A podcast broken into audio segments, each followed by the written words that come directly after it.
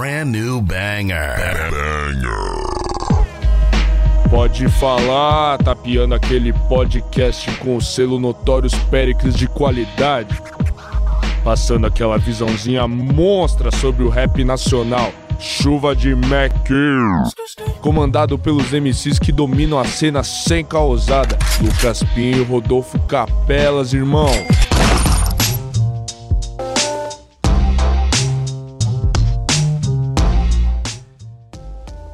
Salve família! Vocês estão bem? Tudo tranquilo? Tudo na paz? Sejam bem-vindos a mais um Pode Falar. Como vocês podem ver, estamos em casa. Eu em casa, nosso convidado aí tá no lugar muito bom, mas vamos chegar lá, vamos chegar lá.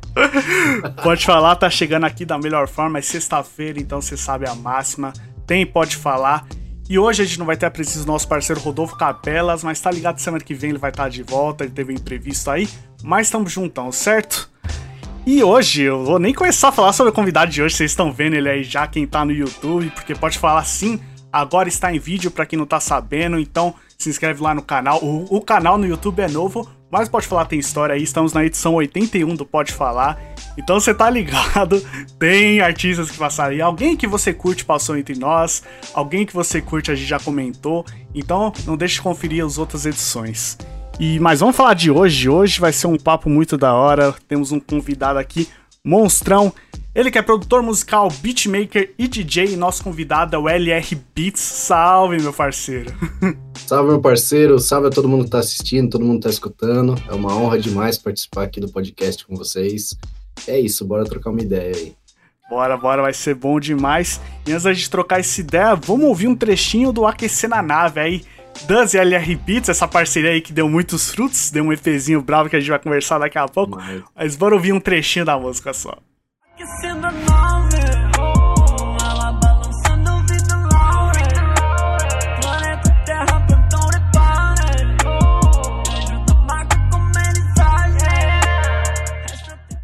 E esse trecho é do som Aquecendo a Nave do Dust, com participação do LR Beats. Mas antes de qualquer coisa, vamos começar falando sobre a situação que a gente tá vivendo, a situação do porquê não estamos juntos para gravar pessoalmente esse podcast. É. Pandemia. Mano, eu, tô, eu te acompanho bastante nas redes sociais, tô vendo que você é um cara que tá trabalhando, né? Serviço é pois o que é. não falta. Então eu quero saber como tá a sua rotina aí, como tá a sua vida em meio dessa pandemia aí. Pois é, então, ritmo de estúdio tá. A gente tá voltando ao normal. É, tem colado diversos artistas aqui, mas sempre na segurança antes de entrar no estúdio, álcool em gel, quando a gente for fazer uma coisa mais próxima, máscara. A gente tem uma cabine de gravação aqui, então beleza, o cara pode tirar máscara ali, é até melhor para captação, mas sempre na segurança, sempre se cuidando. É, a gente sempre troca uma ideia antes do artista chegar no estúdio, do cliente chegar no estúdio, se ele tá com alguma gripe, se ele tá, enfim, com alguma febrezinha aí. Para garantir, né? Tá Sempre, eu tenho filha, tenho pais, então a gente tem essa responsabilidade, né? Mas tudo certo, graças a Deus, saúde tá em dia, então é isso, sempre trabalhando em segurança aí. E no começo da pandemia você teve que parar os trabalhos aí no estúdio? Como foi no começo, quando simplesmente tudo parou e a gente ficou meio sem norte? Cara, eu fiquei em casa, mano. Eu fiquei em casa total, quarentena total. E é muito louco porque foi aí que surgiu a ideia do aquecer na nave, porque a gente precisava ter um trabalho na rua, senão, pô, a gente vai ficar fazendo o quê? Não vai ter nada para lançar, não vai ter nada. E foi quando o Duz deu, deu a ideia de fazer aquecer na nave. Mas isso é uma história que a gente pode trocar daqui a pouco. Mas eu acho que essa quarentena ela foi um pouco produtiva para mim, porque eu tive esse projeto tal. E agora que, por mais que a quarentena não acabou, mas né, as coisas começaram a, a, a continuar, trabalho, o pessoal já tá pegando ônibus, enfim. É, a gente já tá em estúdio, mas como sempre na cautela e, e, na segurança. Mas no começo da quarentena foi meio complicado. A gente em casa mesmo, a família toda, segurança. E aí é aquela disponibilidade, né? Artista manda a voz, a gente tá sozinho no estúdio, então dá para fazer um beat, dá para fazer uma mix e master ali.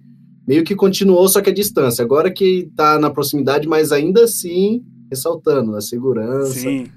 Sempre dá, com, com o pezinho atrás. Dá pra ver, toda vez que você, você compartilha seus vídeos, dá pra ver você com máscara lá, certinho no Pois é, exatamente. Aí os caras falaram, nossa, o LR tá no drip do Corona, mas é isso mesmo. Esse é um drip que as pessoas têm que usar mesmo. Esse devia Total, ser o raio. mano. esse é o hype, todo mundo de máscara e acabou, mano. Ó, o Japão faz isso há anos já, né, mano? Caramba, aí, os caras é estilosão, ó, visionário, visionário. Antes que usava por drip, vamos usar esse drip agora, esse é o hype, pessoal. Bora usar essa Aí, rapaziada, é o drip do corona, hein? Ainda eu ponho uma máscara, ponho um óculos, passa nada, passa nada. passa nada, nem no olho. fica seguro, fica estiloso, é sem erro, sem erro. Nossa, é a combinação perfeita. Durmo tranquilinho.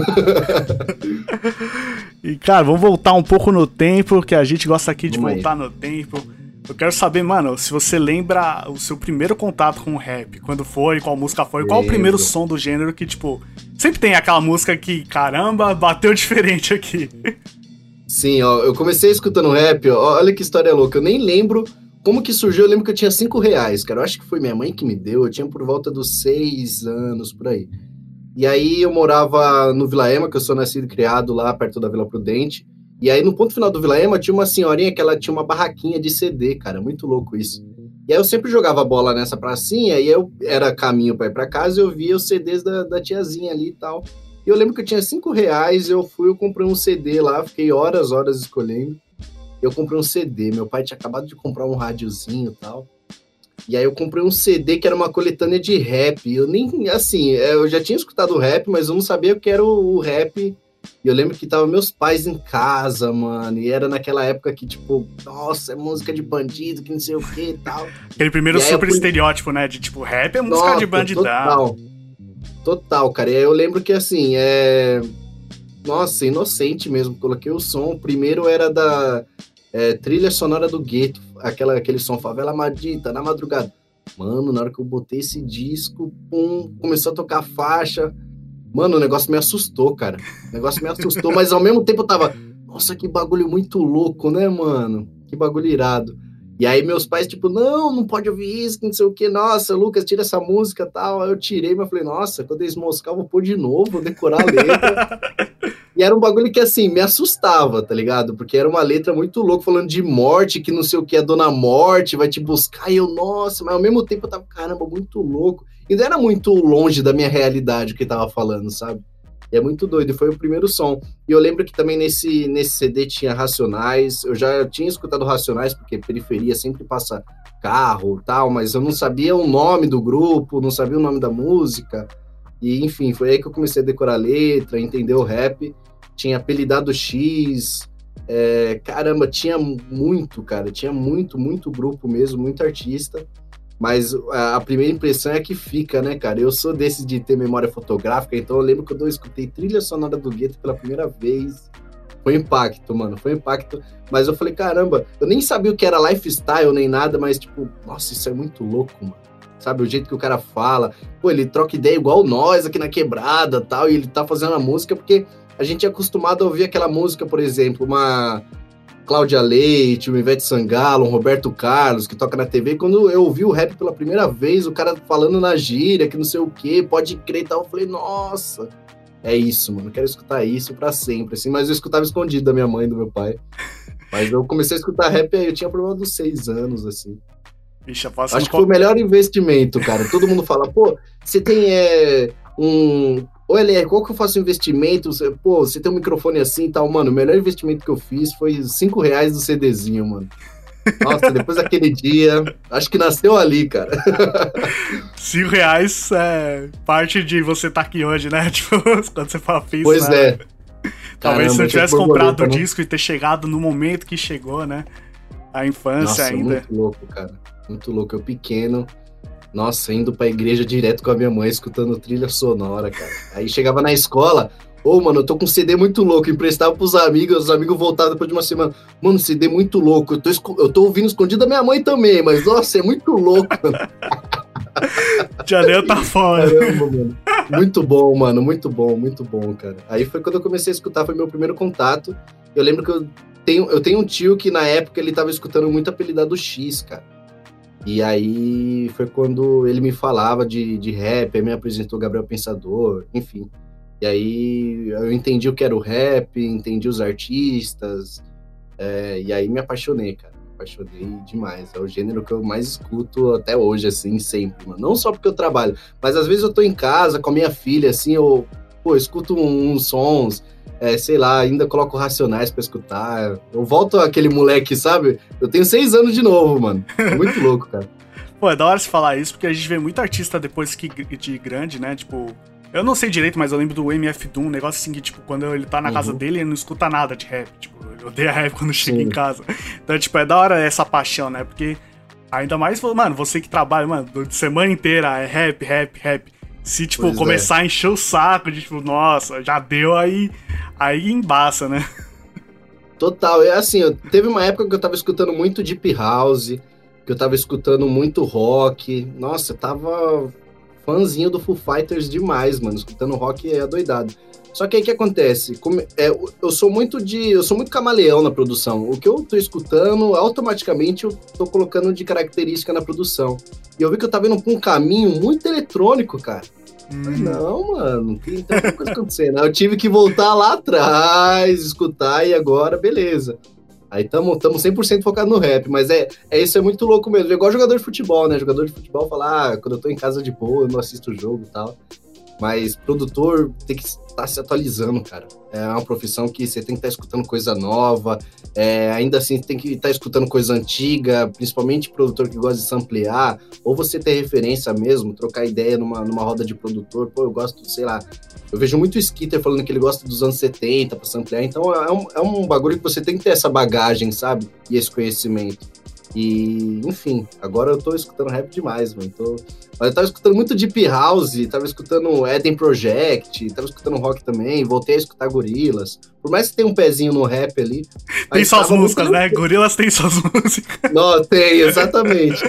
Mas eu tava fazendo uns bagulho meio eletrônico. Falei, não, cara, eu não sou isso não, mano. Tem que voltar pros 5 reais lá do CDzinho e escutar a sujeira mesmo, a podreira. tem que voltar ao básico. Mano, que você falou é muito real, né? Mano, o produtor musical sempre tem que estar atento, né? Imagina se o cara, tipo, imagina, ele produz rap em 2010. Aí do nada vem produzir em 2020 e não se atualizou em nada. Ele vai estar tá totalmente Total, perdido, cara. né? Total, mano, em questão de timbre, é em referência com o artista. E é muito louco porque esses dias o Cabal veio no estúdio, mano. O Cabal veio no estúdio, pô, na época eu tava escutando Senhorita também. E tipo, pô, a gente tem a postura de produtor no, no estúdio, pô, Cabal, satisfação de te receber aqui no estúdio e tudo mais, só que por dentro tava, nossa, mano, é o cara, velho. e aí. Bota aquele fã do rap, né? Fala, caralho, olha quem tá no estúdio. Mano, aí o Cabal falou, mano, eu tô acompanhando seus trampos da hora. Eu falei, pô, mano, agradecido e tal. Eu por dentro, nossa, mano, é o cara, velho, gostou do meu trampo. é muito louco. E aí eu tava, foi uma sessão com a Carrasta, com o Clean, com o Burnow, enfim, a galera do trap, mano. Eu fiquei meio assim, eu falei, porque geralmente quando eu recebo os artistas, eu já deixo uns beats prontos tal. E aí eu fiquei meio assim, caramba, cabal, né, mano? Será que eu vou colocar uns boom bap pra ele? Põe o trap. E ele, mano, no trap, super atualizado, mano. Inclusive ele fez um som com o Krauk. Que, mano. Sim, eu Cabal é um moleque, mano, novinho no trap, mano. Eu falei, nossa, e é muito bom isso, né, mano? A gente vê nossas referências atualizadas e o produtor ainda mais, mano, igual você falou. Cara, é, a gente não pode parar no tempo, mano, porque tudo se atualiza. Por exemplo, há um tempo atrás, mano, o Lil Wayne tava fazendo maior sucesso com o Dirty South e tudo mais. Aí depois veio a era do Lil, do Young Thug. Nossa, e aí o trap estourou e agora já tem o drill. Então, tipo assim, se a gente ficar pegado, é claro que, pô, eu gosto muito das produções dos anos 2000 ali, Pharrell, Neptunes, Timbaland, mas ao mesmo tempo eu tenho que estar tá escutando DJ Mustard, eu tenho que estar tá escutando o Celo, eu tenho que estar tá escutando o Nagali, do mesmo, da mesma forma que eu curto os caras das antigas, Quincy Jones, porque a gente tem que estar tá atualizado, saca? Então, é, essa é uma responsabilidade, é um, é um mal benéfico pro produtor, assim, a gente tem que estar tá escutando sempre, porque amanhã a gente pode ter um, sei lá, um super talento aí, e, pô, se você não sabe o que tá rolando agora e o super talento, pô, é um moleque novo, fresco aí, e aí, como que você vai deixar passar essa oportunidade, sabe? É muito louco. Então, acredito que produtores musicais têm que estar sempre atualizados, mano. Total. Essa é a nossa responsabilidade, sabe? Total, total. E, mano, eu quero saber quando começou esse negócio de produção musical para você. Tipo, vocês antes você conheceu o rap e para começar uhum. a trampar com rap com produção musical, quando, quanto tempo aí para isso chegar para você, para isso chegar na sua vida? Comecei com 15. Eu nunca tive um, um background musical, assim. Eu, quando eu era pequeno, eu fiz aula de flauta na igreja. É verdade, eu fiz aula de flauta na igreja, mas acho que eu fui três vezes, assim. Uma flautinha de plástico, sofridinho. Fui só de embalo mesmo. Mas eu nunca tive um, um, background musical, assim. Tipo, meu pai, minha mãe. Meu pai sempre escutou samba das antigas, Bezerra da Silva, Moreira tal. Minha mãe sempre escutou louvor, então, nossa, final de semana da Maris tocando em casa, Thales Roberto, pá. Mas eu nunca tive uma, uma característica de, tipo, beleza, eu escutava rap como ouvinte e tudo mais. E eu tinha minha prima que escutava muito rap e ela colava nos eventos. E eu era mais novo na época, ela, ah, vamos colar num evento, vai, sei lá, vai ter um show do Rashid ali, vai ter um show do Emicida, do Projota, aí eu ia de embalo com ela. Mas eu nunca tive um background musical. E aí, por eu colar sempre nos eventos com ela, eu fui conhecendo o centro, aí depois eu fui no sozinho, fui colando na Batalha do Santa Cruz, fui colando algumas batalhas. E aí foi quando veio o desejo de eu querer trabalhar com isso. Eu já tinha o gosto do rap, de escutar desde novo tal. Só que aí veio surgir nesse desejo de, pô, eu quero trabalhar com isso tudo mais. E na época eu tava na escola ainda. E aí tava trabalhando de empacotador de compra no mercado, mano. Aqui na, na Moca, nossa, mercado de boy, eu me sentindo mal mal. Ó, eu entrava às 6 horas da manhã na escola, aí eu saía meio dia e meio, uma hora eu tinha que estar lá e ficava até às 10. Aí eu chegava em casa e tinha que dormir porque tava cedo lá de novo. E eu, nossa, com 15, 14 anos fazendo isso. Eu, não, mano, não quero isso pra minha vida, não. E nos finais de semana eu tinha só o domingo, aí eu colava nos eventos, aí eu ia pro centro da cidade e tal, falava, mano, é isso que eu quero. E aí eu escrevo, hoje eu escrevo, sou ghostwriter também e tal, só que na época, pô, sei lá, eu não, não quero ser MC. Pra dançar break, esquece, não tenho talento, não tenho nem a flexibilidade, mano. Pra ser DJ, na época, nossa, muito fio, muito botão, esquece.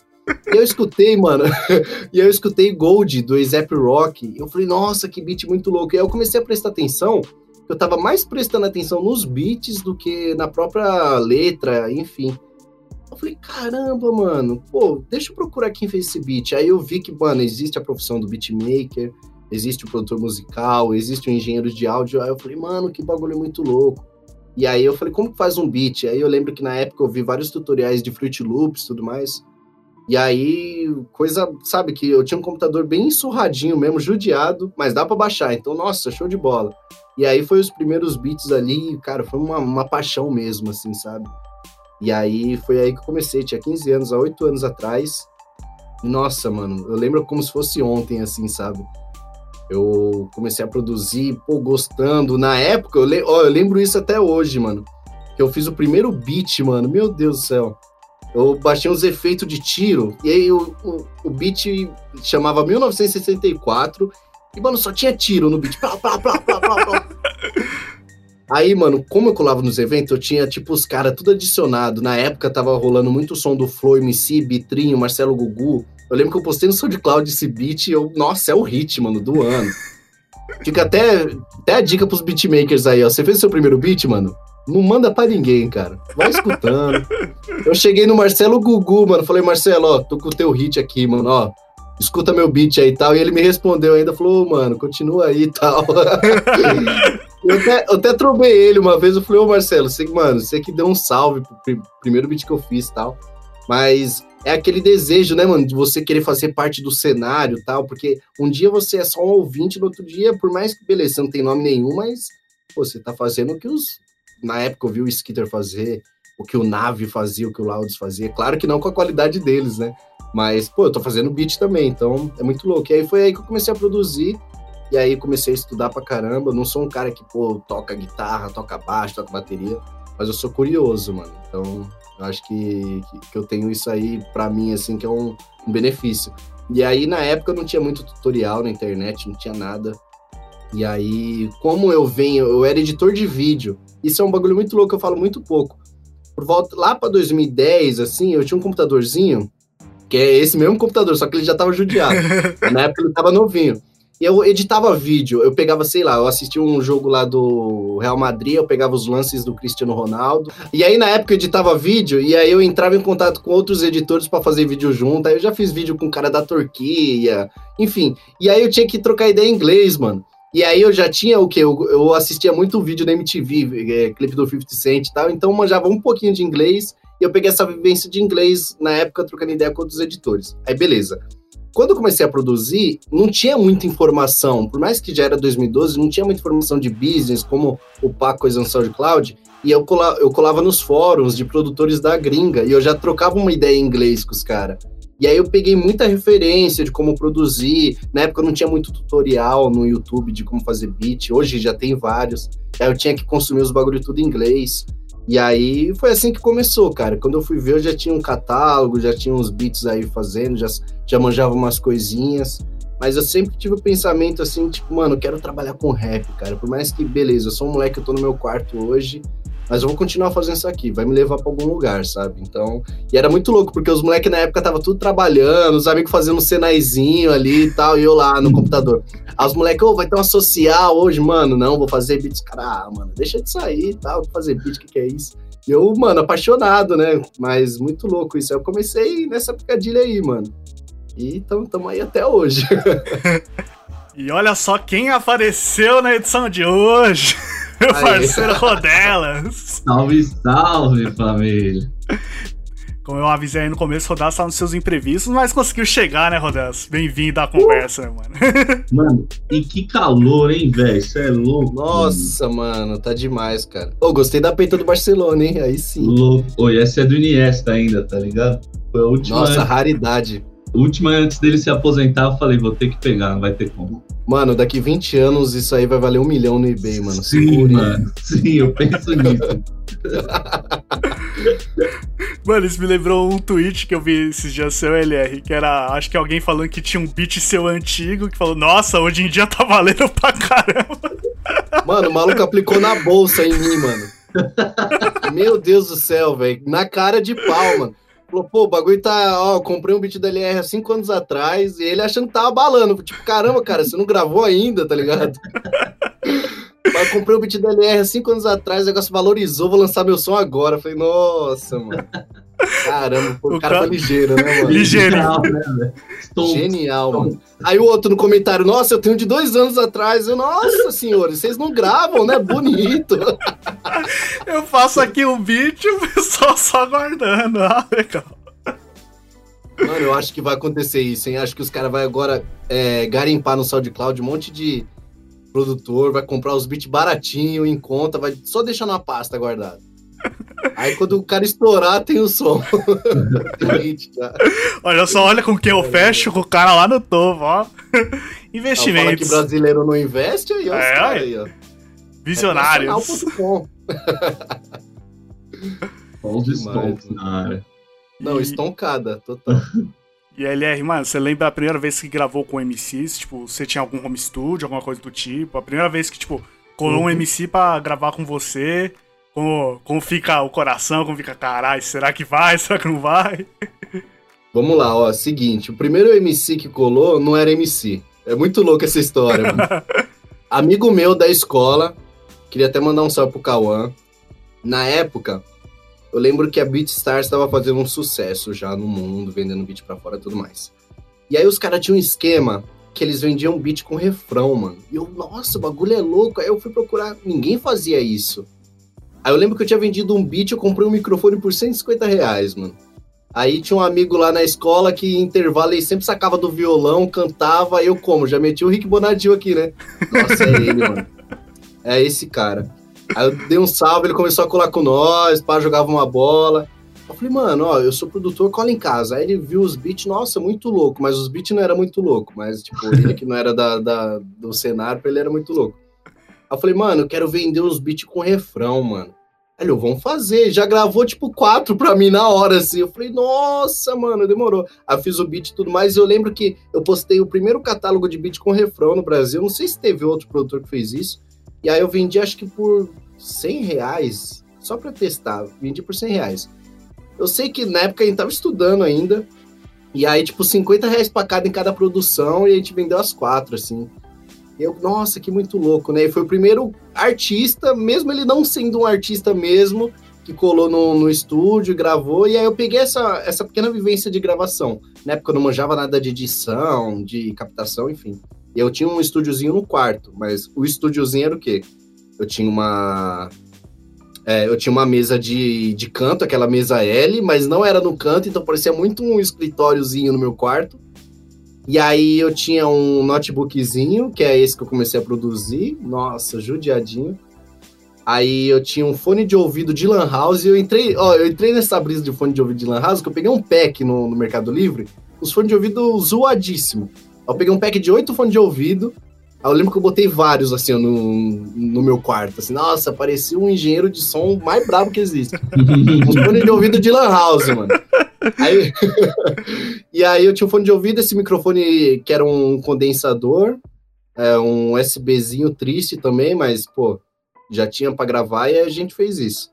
E aí eu tinha um MPD também, que nesse tempo eu tinha saído do mercado, eu juntei uma grana, que aí depois eu falei, ah, não vou mais trabalhar aqui não. Aí eu tinha acho que uns 500 reais lá que eu juntei. Aí eu comprei esse MPD. Aí beleza, né? Então eu tinha esse setupzinho, gravei ele, e aí eu comecei a vender beat com refrão e os caras comprando. Só que os caras compravam e falavam assim, pô, mano, ó, eu tô precisando gravar. Você conhece um lugar assim? Ah, mano, eu tô gravando aqui, a gente fecha, sei lá, 70 reais só gravando. Não sabia nem como cobrar, não tinha vivência de gravação nenhuma. Aí beleza, né, mano? Os caras começaram a colar, eu comecei a gravar os caras, mas é, sempre foi um processo tranquilo, mas por quê? Porque eu peguei essa vivência com ele, mano. Por mais que eu sabia, beleza, os caras já têm som, mas não eram MCs grandes, assim, falando de número, mas o cara precisava gravar, e aí eu já tinha essa vivência com o Cauã, que ele ia em, em casa tudo mais. E aí tinha um amigo na rua, do lado, assim, que ele gravava umas guitas. Então eu comecei a vender beat com refrão e guitarra, mano. Guitarra na, no solão mesmo. E aí nós dividia, mas aí eu peguei essa vivência de gravar uma guitarra, microfonar a guitarra tal, é, gravar o Cauã, e aí os artistas, pô, eu quero gravar aí e tal, porque eu, eu postava no Facebook, né? Ó, tô fazendo uma sessãozinha tudo mais. E aí foi rolando, mano, foi rolando, e aí os artistas foi colando, e aí lá na, na quebrada, lá no Vila Ema, começou a aparecer um MCzinho aqui e tal. Aí, tipo, na quebrada eu não cobrava os caras, mano. Ah, cola aí, vamos gravar e tal. Mas eu sabia, eu queria pegar a vivência de gravação, entendeu? É, eu queria tirar dinheiro dos beats, mas na gravação. Aí teve até um trabalho de escola que a gente teve que fazer um funk, aí colou uma galera em casa para gravar e tal. Aí eu, eu, nunca peguei essa vivência com os MCs, eu peguei com os caras local, assim, o moleque tem, ó, oh, você tem um som? Mostra aí, pá, que não sei o que. Nossa, é isso, cola no estúdio na sexta. O cara chegava no estúdio, era minha casa, meu quarto lá. O cachorro da vizinha latindo pra caramba, tá ligado? Mas, mano, eu tava fazendo, e isso é um bagulho muito louco. Eu falo assim sempre pros produtores: você tem que fazer com o que você tem, mano. Não fica esperando você ter o melhor estúdio para fazer um bagulho, não fica esperando você ter a melhor interface de áudio, mano. Faz com que você tenha. Ah, eu tenho celular hoje, mano. Começa, tem aplicativo para fazer beat, entendeu? O importante é te ter esse feeling dentro da gente, tipo, mano, eu quero fazer e tal. E aí foi quando eu comecei a pegar essa vivência. Aí depois eu comecei a vender esses beats com refrão, com, com guitarra tudo mais. E aí os caras foi colando, porque eu, eu gravava sessões, postava no Facebook. Tem até um vídeo no YouTube de eu produzindo. E aí comecei a pegar essa vivência com os artistas, já que já tinha um som ali e tal, e aí os caras começaram a colar. E aí, na época também, eu colava nas batalhas e eu dava meus beats para quem ganhava, e aí eu meio que fui fazendo esse marketing. E aí eu fui conhecendo uma galera e os caras da batalha começaram a colar em casa, assim, e foi legal que começou a ter um fluxo em casa, assim, saca? Os caras vinham de longe, gravavam um negócio e tal. E na época eu não mixava nem masterizava, pra mim era tipo, mano, equação quântica, o bagulho, esquece, não, não vou fazer. E é como eu vejo até hoje, cara. A minha equação. o dia que eu, mano, eu vi um mínimo mínimo sobre isso, falei, caralho, como esses caras conseguem o bagulho? Pois é, Nossa, mano, é, é doido, né? De fora é doido, mas depois você fala, ah, não, é só um bagulho de é que eu falando isso, vou, vou parecer muito tipo, ah, não, é bem simples, mas não, é, você tem que estudar um pouquinho assim, mano. mas na época eu não mixava nem masterizava, então eu só captava a voz e o cara levava para outro estúdio, em cima do beat, enfim. Mas eu comecei a pegar vivência nisso, bem local mesmo, sabe? Aí fui ganhando um dinheirinho da, sei lá, 100 reais por cada produção, assim, 70 reais de, de, de gravação, enfim. E era muito louco porque eu comecei a me ver, tipo, caramba, é isso que eu quero fazer, sabe? Tipo, eu, eu quero ter um estúdio massa, mas, pô, eu tô pegando essa vivência de gravação agora, gravar guitarra, enfim. Mas eu depois, aí eu melhorei o estúdiozinho, fui investindo. E aí eu não tive mais tempo, assim, sabe, para produzir, para fazer beat, porque eu tava gravando muito artista local, os caras das batalhas. Mas foi bem legal, foi uma outra vivência dentro da produção mesmo. Aí eu comecei assim, cara, gravando uns artistas local e depois o nome foi meio que expandindo na gravação, assim, eu fui gravando, mas com o que eu tinha em casa mesmo.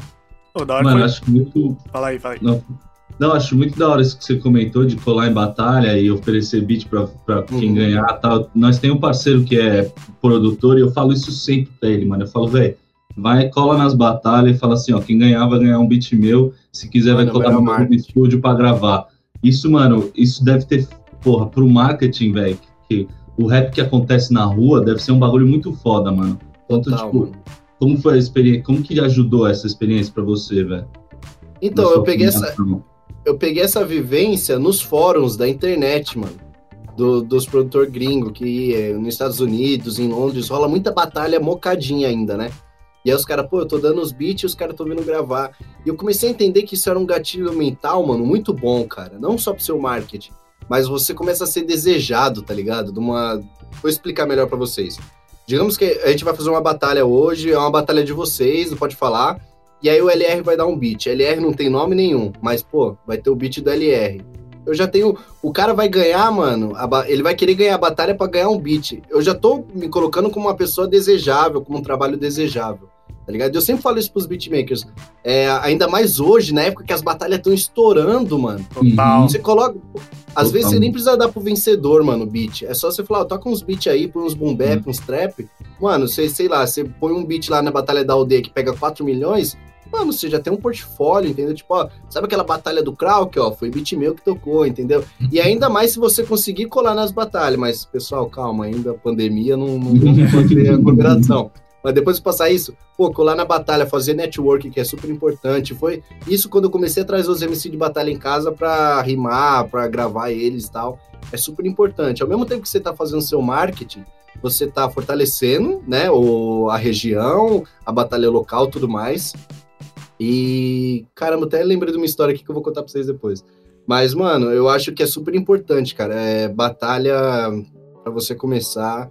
E, pô, quem, quem que não vai querer? Ó, porque geralmente a batalha, você, você leva a folhinha embora, mas, pô, se você puder estar premiando a batalha, você ajuda, né, o movimento do- da rapaziada, dos caras que estão fazendo a batalha. E ainda mais, mano, você tá, pô, tá, o cara tá começando agora, você tá dando um beat pra ele, você tá, tipo, vamos colocar aí, uma batalha que tenha 16 MCs rimando, são 16 caras que vão querer ser o beat, mano, porque os caras vão querer ganhar, tá ligado? Então, eu acho que você já começa a implantar esses gatilhos mentais, tipo, o LR não tem nome, mas, pô, eu quero ganhar a batalha da- do domingo porque vai ter um beat da LR. E aí, mano, o, o trabalho vai caminhando, tá ligado? E aí a história que eu ia falar é que lá perto de casa os caras começaram uma batalha muito Hum. louca, assim, tipo. E aí eu me senti. Eu fui com a minha esposa e aí os caras, ô, mano, acho que os caras não me reconheceram, mas eu fiquei tão feliz por eles não terem me reconhecido, que eu me senti, mano, tipo, muito no- nos anos, tipo, sei lá, em 2012, quando eu colava. Aí o cara, pô, mano, se quiser chegar, você rima também? Eu falei, não, mano, eu faço uns beats, eu tô começando aí. tal. aí eu, cara, se quiser dar uns beats aí pra, pra gente rimar em cima, eu falei, nossa, com certeza, mano, vamos fechar assim. Aí depois eu acabei não colando mais na batalha, mas tipo, mano, é super importante, cara. Batalha eu acho que, ainda mais hoje que tem números, mano. Na época eu lembro que tinha a Batalha de Santa Cruz, eu acho que pegava poucos views. Hoje, às vezes eu, eu fui ver um, o canal da Batalha da Aldeia, mano, é milhões, tá ligado? Estão falo, gigantes. caramba, Que gigantes. muito louco. E ainda é uma brecha que os beatmakers e os produtores não entenderam, mano. Que, pô, você botar um beat na batalha, mano, é um dos melhores marketing, porque você tem o marketing digital, né? Que, pô, você faz o catálogo, você tem sua marca ali no Instagram e tudo mais, e tem o marketing da rua. E o hip hop veio da rua, mano. E quando você é bem falado na rua, meu amigo, você tem um Acabou, né, respeito, você é dese... sua produção é desejada, você é desejado como artista, então. Essa é uma lacuna que os beatmakers precisam entender e preencher muito, mano, porque, tipo, funcionou muito comigo, mano. Se eu, que, eu comecei a vender beat, então se meu foco era vender beat, deu certo. Comecei a levar os caras pra gravar, então se meu foco era, pô, eu quero ter fluxo de gravação, deu certo. Ah, eu quero ter meu nome desejado nas batalhas, deu certo, tá ligado? Então, é uma, é uma dica aí que eu tenho pros beatmakers, mano. Pô, é da hora, porque, mano, quem tá na batalha de MC tá, tá com aquele sangue no olho, quer fazer acontecer. Aí, mano, você bota o beat lá, pro vencedor. O cara vence, o cara grava, faz a música, aí já fala pros amigos, porra, mano, aquele beat é de quem? Ah, é do LR lá. E pronto, já vai falar pro outro mano, que se Nossa, pá já vai gravar também, porque falou, ah, eu vim pela indicação do meu amigo, que indica pro outro amigo. E assim é um ciclo E quando você vai ver, as coisas acontecem. É bem importante. É, quantas empresas, né, estouraram antes da internet? Assim, mano, no boca a boca. Antigamente era assim, não tinha nem cartão de visita, era boca a boca. Ah, o fulano ali pinta pra caramba a parede, não sei o quê. Mano, a gente, às vezes a gente tem que voltar ó, pro básico, assim, sabe? Eu entendo muito assim, mano. Porque dá certo, cara. Tem fórmula que não. Você não tem que mexer de novo, mano. Tem É Twitter, só tem Instagram, tem TikTok, mas às vezes o boca a boca é o que Nossa. É imbatível, velho. Imbatível. Total, mano, total, cara. É o orgânico, né, mano? O orgânico sempre Total. vai estar ali, mano. E, mano, uma coisa que eu e o Rodas gostamos bastante, né, Rodas? É tag de produtores. Tá ligado. e uma que, Tá é bom. muito, uma que é muito marcante é a sua, né, na voz de infografia. Ele aí no beat. Caramba, me chegou como? Pesadão, né, mano? Slim é muito bom, né, velho? Não tem como. Como eu meio que roubei a frase, mano, dele. É, tem, tem essa história que eu meio que roubei a frase, porque no som, que é do Mr. Dinamite, ele fala assim: LR no beat, eu aqui já, Mr. Dinamite, então somos dois. Só que ele fala estiloso igual Erkovic. Então é o Mr. Dinamite estiloso igual Erkovic. Falei, mano, mandei um zap pra ele, falei, mano, muito boa isso aqui. Você faz uma tag pra mim? Aí ele fez LR no beat estiloso igual Erkovic. Só que aí eu fico mó, tipo, caramba, era a frase dele. Eu ponho só o LR no beat, tá ligado? Aí, pô, no começo, os caras, mano, parece um funk, eu tiro essa tag. Mano, eu tive muito hate por causa dessa tag. É muito louco. O Nossa, feedback foi sério? negativo, mano. Aí eu falei, Caralho. nossa, então é isso, mano. Porque, porque- mano, porque se eu faço uma tag e passar batido, tipo, ah, não sei se os caras gostou, mas todo mundo deu hate. eu Falei, mano, eu acho que é- essa é a tag, hein, mano. Todo mundo falou, os caras, ô, mano. Teve um moleque até, eu fiz até uma zoeira no, no Instagram, acho que ele não sabia o, o termo certo de tag. Aí ele, ô, mano, foi bem no Missão Tom Cruise. Ele, ô, a- o caco que você fez não, não bateu, não, hein, mano. Mó altão tal. Eu falei, nossa, velho, era isso, mano. Eu acho que é isso. Beleza, eu só tenho que abaixar o volume um pouco. Mas eu acho que esse é o caminho.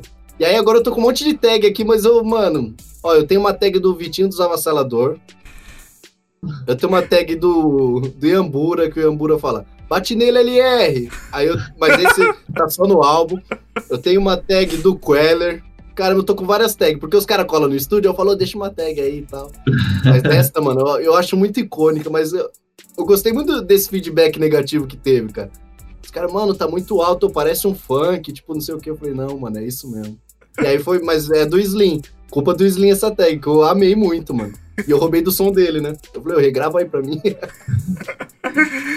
Bravo, bravo. Mano, eu, eu gosto muito de tag de produtor. É muita carta de visita, né? Total, mano. Muita total. gente não conhece o trabalho e depois de ouvir tanto, tipo, ele aí no beat, ele aí no beat. Aí o cara a pessoa já, já É. começa a associar, tá ligado? Puta, beat da. Pois é, mano. E, e é muito louco isso, porque a, a, a tag é muito da característica do produtor, tipo, cartão de visita total. Então a gente tem o Metro Boomin, que deixou isso bem popular. Metro Booming, Na- want some more. Nossa, pra mim, mano, naquele, naquele EP que ele fez com o, o Drake e o Future, nossa, ali ele botou no game, mano. Ó, o produtor tem que ter tag. Tem o do DJ Mustard, que eu amo. Mustard é da B-Roll. Nossa, esse pra mim é clássico. É, tem a do Sony Digital, que é muito boa, que ele estourou no Rex on Rex. Mas na, na época, os produtores não tinham tag, né, mano? Então você tem o Farrell, que tem aquele, aquela contagem de quatro, toda a produção que ele faz, pan, pan, pan, pan sempre. Aí você tem o Timbaland, que faz os adlib da música, tá ligado? E quando eu era pequeno, era muito louco. Eu falava, mano, que, por que, que esse cara tá atrapalhando a música? Quanto, mano? Eu ficava Cara assim, nossa, o maluco chatão, né, mano? chatão. Aí, aí vem o mestre, que é o Timbaland aqui, aí tem aqui. Que- Quem? Ó, o Khaled. Não, o Khaled é a mais, mano. We the best! Mano, parece que você tá escutando na rádio, mano, o bagulho. Não, o Khaled, ele é muito a mais, mano. Só que eu acho muito louco porque os caras assumiram o protagonismo, né, mano? Tá ligado? É, os caras aparecem no som, ó, eu sou produtor, eu sou artista também. Depois que eu cresci e tal, eu entendi o Timbaland. Tipo, mano, ele fazer as adlib é muito louco, mano. É muito louco, tá ligado? E aí agora a gente tem um monte de tag. Pô, a do Celo é muito louca também, o do Nagalha é muito monstra. É, caramba, tem muito produtor com tag braba aí, né, mano? O do Luke, Heroe Luke, nossa. Eu acho muito louco, mano. É- é- realmente, Lucas, é o cartão de visita, mano. É o cartão de visita. Você tem dois tipos. Se você não tem tag, você tem que ter uma característica de produção do cara falar, mano, tá ligado? Uhum. Igual o DJ Mustard, quando começou a produzir o Taiga, os moleque novo da West Coast ali, tinha a tag dele, mas, mano, é, tá ouvindo na rádio, fala, é do, do Mustard, mano, esse, esse beat. Quando o Timbaland começou a produzir o Timberlake, que era um bagulho mais groovezão, tal, mais um balse, você sabia, mano, é do Timbaland. E também porque tinha a adlib dele a, a rodo. Sempre tem tic tic E- alguma coisa ele falar, sempre, sempre. E ele gosta do beatbox, né, mano? Ele sempre amou. Ele é o, ele é o Ed Mota, né, mano, do, dos caras. Mano. Dele, dele, dele, dele. Total. Olha isso aí. Caramba, mano. Velho. É, Esse cara é demais, né? Mas é, eu acho que tag, mano, é, é muito bom, cara. E hoje o pessoal tá assimilando mais, né? Na época não adiantasse botar tag que ninguém ia entender nada. Ia pensar que o beat é roubado do YouTube só porque tem a marca d'água. Mas hoje eu acho que todo produtor tem que ter uma tag mesmo. Tem uns caras que falou com uma amiga de escola, ah, grava uma tag assim pra mim. E a mina, ah, não sei o que, nossa, que beat louco. Aí o cara já põe de tag, o bagulho estoura. É fácil, né, mano? Qualquer um pode Sim. falar tal. E, e, e outra história, é, essa é, no, no Missão. Nem no Missão Tom Cruise, que é essa LR no beat, no Aquecer na Nave, que tem. Que foi a primeira vez que eu coloquei LR no beat estiloso igual o é, o pessoal falou: caramba, tinha continuação na tag, né? Eu falei, mano, tem um som inteiro, cara. Tem um som inteiro. Tem um sonho inteiro de cinematografia, que vale som a inteiro. pena. Aí os caras no ano, LR no beat não sei o que, Covid, não sei o que. Eu falei, caramba. Mas acho muito legal, cara. Tag assim, dinâmica. Acho muito maneiro, mano. Muito maneiro mesmo. É a dica que eu tenho pros também, mano. Tem que ter tag, cara. Tag é. Nossa, muito bom, cara. Tem, citou o. DJ Kelly, eu acho que muito DJ Kelly é o futuro do negócio, né? Ele que, mano, eu curto há muito tempo, porque ele é o cara que, mano, pegava todos os rappers que você gostava, ô, oito pessoas, T.I., Lil Wayne, Young Jeezy, Fat. Joe e Rick, e Rick Ross, mano, vamos todo mundo juntar e fazer uma track? E vamos fazer outra, e vamos Nossa, fazer mano. outra. E acho mano, que isso ele é, é o empoderamento né? dos produtores, mano, tá Total. ligado? Ele é o empoderamento do produtor total, tipo. E detalhe, mano, o Kelly, ele, hoje ele nem faz os beats, mano, tá ligado? Ele só põe o nome dele mesmo, beleza. Aí tem uns ghost producer, paga bem os caras, mas ele é muito business, mano. Eu acho que esse é o caminho dos produtores, tá ligado? Você vê no funk, cada, os produtores têm é, DJ set de não sei o quê. O do R7, mano, o DJ set dele, ele chamou, tipo, sei lá, 15 caras que ele produz, tudo numa faixa, mano. Eu, tipo, nossa, que bagulho muito louco, né, mano? E, é, e o pessoal começou a valorizar mais os produtores quando a galera começou a assumir esse protagonismo, tá ligado? Tipo, caramba, ó, o maluco tá. é, vamos colocar aí, ó. Esses dias teve o lançamento do Sidoca com Nagali e Celo. E, tipo, pode parecer detalhe, mas pelo que eu vi, mano, o nome do Sidoca tá lá, é o- é o terceiro, tá ligado? Então, tipo assim, mano, são pequenos detalhes que o público, que é muito público visual, tá ligado? Que gosta muito de da, da parada estética, eles assimilam, tipo, caramba, é o som do Nagali e do Celo, tá ligado? Igual eu fiz o som Armadilha no Amor com o Zemaru, tá o meu nome primeiro, então os caras já começam, ó, esse som é do LR e tal. E, pô, o produtor aí produz beat a rodo pros artistas, mano. Os artistas não podem, tá ligado, dar essa exceçãozinha num som e tal, então... Total. E os álbuns, né, mano? Tipo, tem um álbum do Ecologic que é brabo, que é ecológico, e os artistas, tá ligado? Sim. O do Will's Beef, que é o, mano, brabo. É o Will's Beef e os artistas. amarela então- ficou. Nossa, Então. Caramba, o Will's Beef, Sou eu troquei ideia, ideia com ele esses dias. Nossa, pureza demais, mano. Da hora, da hora, mano. Tá, Mas tá, é isso. tá é na agenda aí, tá? Tamo de produtores. olho aí no Will's Beef pra ver se traz aqui também. Ah, ele é da hora, mano. Ele é da hora, ele é da hora. O moleque é brabo. Cara, o bagulho que chama muita atenção do seu trabalho é a brisa que você tem de realmente ajudar as pessoas que também estão começando com produção musical, né? O- Uhum. O Rodolfo também concorda dessa visão, né, Rodolfo? Fala. Porra, pra caramba, mano. YouTube ali bombando de ajuda, velho. E isso é Pode muito crer. importante, né? Que nem você falou, quando você começou não tinha muito dessa de videoaula ou algo do Não tipo. tinha, mano. Então, mano, é muito você fazendo algo que você gostaria que existisse na época que você tava começando, né? Uma vibe assim. Total, mano, total. Mas é, é- essa- foi a iniciativa mesmo, a ideia principal. Eu lembro que eu tentava procurar tutorial brasileiro, não tinha nenhum, mano. Eu sempre pensei, pô, se eu tiver estourado um dia, eu vou fazer vídeo, mano. Eu vou, sei lá, é, ajudar a galera. E eu lembro que um dos in- investimentos que eu sempre quis fazer no estúdio era ter uma câmera. E aí eu consegui, pô, graças a Deus consegui investir numa câmera legal. E aí eu falei, mano, eu vou fazer vídeo, cara. Na época eu trabalhava na, na produtora na Artefato. Inclusive, quero mandar um salve pros caras. E aí, lá na Artefato tinha o videomaker, que era o, o Ale Menezes. E aí, ele fez o primeiro vídeo meu. A gente fez tipo um piloto. E aí, é muito louco isso, porque o primeiro vídeo, eu falando, ah, tem a possibilidade de vender beat na gringa tal. Isso é uma parada muito louca, porque, tipo assim, se você colocar como vender beat no Google, tipo, aparece minha foto, meus vídeos, assim, porque na época não tinha, cara, na época não tinha. Ah, começou a aparecer lá para 2013, 2014 tutoriais, mas a parte mais business, tipo como vender beat, como upar no SoundCloud, tracks, enfim, não tinha, cara. E aí eu falei, pô, não custa nada eu fazer isso. É um dia que eu não vou produzir, tenho a câmera aqui. E aí depois eu comecei a fazer meus vídeos sozinho, o Ale me passou muita ideia, assim, ó, oh, Lucas, ó, você vai precisar de uma iluminação, você vai precisar disso, tudo mais. E, enfim, e aí eu comecei a fazer vídeo, mas sempre nesse desejo, sabe? Pô, é, beleza, eu sou produtor hoje, mas tem 10 moleque por hora que começou a fazer beat. Eu acho super válido você passar para frente o que, que você sabe, assim. Não, não vai cair um braço e falar, ó, oh, mano, você pode fazer assim, assim, assado. É um bom pensamento, não é tipo é... o pensamento de, tipo, ah, eu não vou ensinar porque esse maluco vai que ele estoura amanhã. Tipo, eu é, quero que esse maluco estoure amanhã também, pra gente, tipo, subir a cena tudo Exato, junto, né? Exato, mano. Exato, é. Quanto, eu, eu sempre tive esse pensamento. Quanto mais dicas eu passar, ou tiver um outro produtor passar, a gente vai estar tá profissionalizando uma profissão que é muito desvalorizada, tá ligado? Então, se eu falo, pô, o beatmaker tem que se valorizar, tá? E o amigo ali que tem uma câmera, é produtor também faz o mesmo vídeo. Um cara que começou hoje, ele viu esses dois vídeos, ele já cresce com um pensamento que eu não tinha antes, tá ligado? Ele já tem a, a faca e o queijo na mão. Então, eu acho que é muito disso, sabe? A gente aprendeu pra caramba. E quando eu falo a gente assim, tipo, eu sou da, da, da safra de 2012 ali. Eu fico imaginando os caras que começou a produzir na época do Orkut, que não tinha nem dos gringos se bobear a informação, entendeu? Total. Então é tipo assim, cara, eu, eu acredito muito que o hip hop é isso, sabe? A gente passar o conhecimento para frente, o, tanto que o conhecimento é o quinto elemento, né? Então a gente tem que estar tá sempre passando para frente mesmo. E em questão de business, assim, da profissão, é ótimo.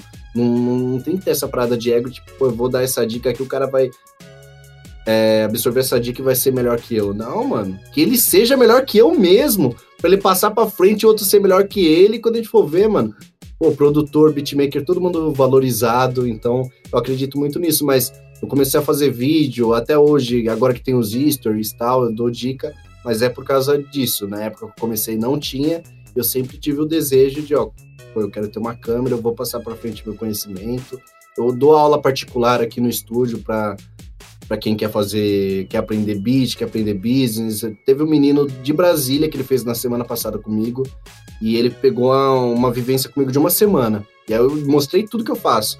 Abri todas as faixas que eu tenho, aí, ó, o EP do Dance foi produzido assim, ó, pá, pá, pá, pá, pá, pá. Aí teve uma sessão, eu falei, mano, ó, participa da sessão, observa como eu gravo e tal. Esse moleque, mano, ele é muito. Eu vou até fazer um marketing aqui pra ele. É o Barcelos, produtor chamado Barcelos. E ele absorveu muito. E eu vi que, tipo, ele, ele já tá botando em. Eu vi os stories dele, eu já vi que ele tá botando em, em continuidade que eu falei para ele. E, mano, vai aparecer outro beatmaker que ele vai passar isso pro cara e assim vai indo, entendeu?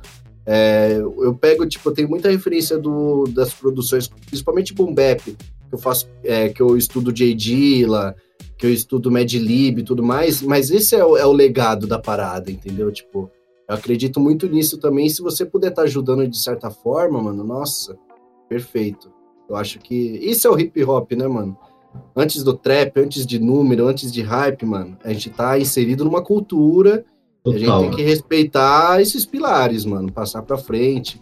Enfim, eu acredito muito nisso, mano. É uma forma também de eu estar tá agradecendo o que o rap fez por mim. Eu tô reverberando. Tá de volta, pra, pra né? Tipo, hip hop deu é, tanto pra exatamente. mim, hora de. Total. Exatamente, eu penso muito nisso, mano. Total. Bom, em 2017 você foi eleito um dos 10 melhores produtores do Brasil aí na votação do foi. site Genius, mano. Como foi receber esse reconhecimento pelo trampo? Caramba, eu fiquei sabendo só quando os caras postou, mano. E eu falei, caramba, que muito louco, mano. Mas foi o ano, o ano de 2017, acho que foi o ano mais produtivo que eu tive, cara. É? Total, assim. É, Teve o trampo com o Neymar, foi o primeiro som que eu obtive mais de um milhão de views, que foi Mágico com Cacifo Clandestino. E muito louco, cara, porque, assim, eu nunca. Igual eu tava até trocando ideia com o Duz, né, no dia da audição do disco. Os trampos que a gente faz, a gente quer ouvir o feedback, a gente não pode ser hipócrita, tá ligado? A gente quer ver o feedback positivo da galera, a gente quer que o pessoal compartilhe e tal. Mas a gente nunca faz baseado para no final do ano se tá em lista tudo mais. Eu nunca. Eu só quis. Assim, eu, eu, eu falo que eu sou muito daquele moleque que começou a produzir. Eu quero ver trampo na rua. A galera compartilhando para mim, minha missão tá cumprindo isso aí. E eu, eu não, não faço pra estar tá em lista, eu não, nunca mirei esses bagulho, porque eu acho que você meio que desvirtua, assim, sabe? É, você fica vivendo só nisso e o feeling da música meio que você deixa de lado. Mas foi uma parada que foi totalmente genuína. Tipo, foi, como eu falei para vocês, foi o ano que foi mais produtivo da minha carreira. E ele meio que foi condecorado assim no final do ano, ó, você tá entre, mano, tinha nave, tinha DJ Kaique, se eu não me engano, Nancy Silves do, do Rio, uns caras brabo ali, o Skitter, se eu não me engano. Só também. os monstros, só os monstros reunidos. Mano, detalhe, detalhe, só os caras que eu escutava no SoundCloud antes de fazer beat. Eu, nossa! Exato, imagina. Aí eu, tipo, lá. total, eu, caramba, faço parte do time agora. Mas foi muito louco, mano. Eu fiquei feliz pra caramba. Eu acho que quem ganhou aquele ano foi o Nancy. O Nancy também foi brabo, mano. Ele, pô, fez os bagulho do Rafa, fez produção no álbum do BK, no Castelos e Ruínas mano, justíssimo. Mas eu fiquei feliz de fazer parte desse time, assim, sabe? E aí foi um bagulho muito louco que aí teve uma virada de chave, assim, na minha mente. Tipo, caramba. É, não de ego nem nada, mas tipo, pô, eu produzi a ponto de eu estar com os caras que era referência, mano, tá ligado? Por mais que é uma lista tal. E isso reflete muito na, na vida real, assim, não só na internet. Não que não seja vida real, mas eu digo na rua, assim, porque no show do Rashid, eu trombei o Nave. E a gente teve junto nessa, nessa colocação da Genius. Eu já escutava os bagulho do Nave, estudei ele há muito tempo. E, tipo, nós trocou uma ideia de igual, assim. Eu falei, caramba, que bagulho louco, né, mano? E eu, eu tenho esse lado ainda, sabe? Que eu sou o mesmo moleque, sei lá, que eu comecei a produzir em 2012. Ainda, as, por, por fora eu tô, pô, da hora satisfação, nós se fala e tal. Mas por dentro eu fico, nossa, mano, que bagulho muito louco tal. Enfim, e aí foi, foi legal pra caramba, mano. O Genius fechou legal ali naquela lista, todos os caras que, que era referência. Aí eu fiquei muito feliz, mano. E foi do susto, assim, não teve especulação nem nada antes. Só me marcaram. Falei, caramba, Genius me marcou e tava minha foto lá, tava o produtor. Falei, Acordou num dia, né, e viu lá, mano. Caramba, total, mano, total. Aí eu fiquei feliz. É, é muito louco isso, né, cara? Porque, igual eu falei, o ano de 2017 foi um dos mais produtivos, só que a gente tá trabalhando, tá em estúdio, a gente não vê, tipo, beleza, a gente vai no evento, um cara ou outro ali reconhece, mas a gente não vê a, o tamanho que os trabalhos estão sendo, sabe? Tipo, o Mágico do Cacife estourou muito no Rio, porque os caras são de lá e tudo sim, mais. Sim, então eu não, eu não vi esse feedback, eu só tava vendo números, cara. Pá, pá, pá, pá, pá, pá, pá, números, números, números. Bateu um milhão, bateu dois milhões. E aí eu comecei a entender, mano, que o nosso trampo ele corre, mas a gente fica focado só aqui, ó. E isso é um bagulho que depois eu comecei a viver mais, sair um pouco mais do estúdio, porque a gente fica tão, tá ligado? Tipo, dentro de estúdio, vendo os bagulho acontecer e a gente não vê ao redor que o nosso trampo tá sendo reconhecido, tudo mais. E aí virou a chave nesse bagulho da Disney. Eu falei, caramba, eu acho que meu nome tá começando a circular por aí. Foi quando eu virei essa chave, mas na época eu tava só, mano, só produzindo, uma máquina mesmo, robozão. Fazendo vários vídeos por dia, não sabia nem o feedback do público, só fazendo. E aí foi, foi condecorado com, com isso aí, mano. Eu fiquei felizão demais, cara. Lembra também da vez que a, eu e o Rodolfo, a gente entrevistou o Luiz Café, que foi uma vibe tipo isso, né, Rodolfo? Ele falou, mano, tipo, participei do primeiro disco do Rashid, fiz umas músicas, tipo, importantes. Mas, tipo, na época que eu tava fazendo, era tipo, mais um, bora lá, trampou, trampou, trampou, acabou é, o próximo, trampou, é, trampou, é trampou. Vamos mais, exatamente. E eu vejo que isso é um mal muito de produtor, porque o artista ele faz o show, ele vê a, a galera ali. É, o, feed, o show é o feedback instantâneo, né, mano? Às vezes, por exemplo, você vai fazer uma prévia de uma música nova, se o pessoal não gostar, você vai ver na cara de cada um, mano. Se é. o pessoal chapar muito, você, você vai ver o cara ali, não, tipo... E o rap, eu tava até falando com os amigos, né? O rap é o único gênero que se os caras fazem cara de mal é porque o som tá muito bom. Porque, tipo assim, o som bateu, o cara tá assim, ó. Nossa, que, que maneiro, tá ligado? Qualquer outro gênero, produ- puta, o cara tá odiando. Olha a cara dele. É, tá ligado?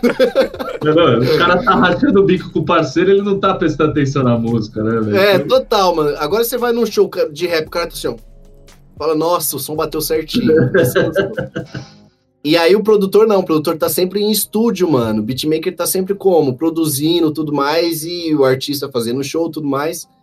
E a gente acaba não vendo isso. E o- vocês falaram que o Luiz Café falou, mano, é muito disso, cara. A gente tá em estúdio, produzindo, fazendo coisa. A gente tem um objetivo na mente, tipo, beleza, eu quero feedback positivo e tal, mas tem muita coisa além do feedback, sabe? Sabe, as emoções que gera numa galera. Por exemplo, eu dei um curso, foi no final de 2017 também, se eu não me engano. E o cara falou, mano, você fez um álbum com o Delator V, e isso, esse bagulho, tipo, mudou minha vida total. Falou, você fez um álbum com o Delator V que eu tava passando um período de depressão, e aí eu tava pensando em me matar, inclusive eu fui lá pro trem, que não sei o que, eu escutei a música, eu voltei, mano, e hoje tô fazendo aula com você aqui e tal. Eu falei, mano, isso vale muito mais que número, mano. Muito mais que feedbackzinho, tipo, nossa, que som pesado e tal. Você salvou uma vida com um bagulho que você fez ali, mano. Focando em outra coisa, às vezes. Tipo, ah, só quero que o pessoal goste, mas tem muita coisa além disso, sabe? Quando você começa a entender isso, você tem mais sensibilidade com a sua arte, você tem mais sensibilidade com tudo que você vai fazer, você tem mais responsabilidade, que é super importante. E, enfim, a gente começa a viver mais a, a nossa música, não só ser uma mão de produção que tá fazendo várias coisas. E quando o produtor musical ele tem esse insight, essa virada de chave, eu acho que, mano, é. É é um choque, tá ligado? Foi um choque o bagulho da Genius, mano. Total, foi um choque mesmo. E aí eu, eu comecei a entender isso. Que ah, o que eu tava fazendo era muito mais além que beat, enfim, era muito mais que produção, assim. Foi da hora você falar ainda uma música de trap, né? Delator V, que é bem pautado no trap. Você acha, não, trap é só pra Pois curtir é. coisa. Você nunca imagina onde pode chegar, né? Nossa, cara, é doido, mano. É, pode ser trap, dancehall, o que for, mano, mas a mensagem prevalece, né, mano? Total. Ligado? E na rua você soltou em 2018 o EP Dead Roses, né? O- É o único beat tape que tá lá no seu canal. No, Sim, eu vi no Spotify. Mas isso. você tem mais projetos desse tipo? Ou esse foi um primeiro? Qual que é a brisa desse projeto? Cara, foi muito louco porque na época eu tava estudando muito beat tape. Eu tava escutando as beat tape do Will Mind. Se eu não me engano, eu escutei uma do Mad Lib. Era do Mad Lib? Não, era do Dilla. Tava escutando muita, muita beat tape. E aí, como eu falei pra você no início, eu sou muito camaleão, assim. Eu falei, pô, eu quero fazer um, um bagulho assim. E aí eu comecei a produzir. E assim, não, não queria produzir um EP. Não queria produzir um disco, nada. Eu falei, ah, vou fazer uns beats. Depois eu posso estar escolhendo. Só que eu não sei o que aconteceu naquela época que se você ouviu Dead Roses, tem uma ligação das faixas, né? E aí no primeiro dia, o Dead Roses ele foi produzido num dia só. E aí, Caramba, cara, um dia só foi diretaço? Isso. Nossa. foi. Eu não sei o que aconteceu, qual foi a inspiração. Eu, eu sei que eu produzi os beats, ele- eles têm umas vozes de trás. Troquei ideia com um amigo meu que ele é rapper e ele fez umas, uns vocais pra mim, liberou o sample pra mim, perfeito. Aí eu já fui colando tudo mais. E aí eu vi que no final do dia eu falei, mano, eu fiz um bagulho meio conceitual, sabe? Tipo, caramba, ele, ele começa, ele tem meio e ele termina. Eu, caramba, eu vou lançar isso aqui. Foi assim, cara, eu vou lançar isso aqui. E aí eu fui chapando no nome das faixas, tudo mais. E aí a capa eu que fiz também. Nossa, é mesmo, cara. Foi em um dia o Dead Roses. Não, agora eu fiquei foi meio em isso, choque. cara. Mano, como você produz tudo aquilo Foi, em um é. dia? Verdade, Dead Roses foi. E aí eu gostei muito daquele projeto, que assim, eu gostei muito daquele feeling que eu tava do- no dia.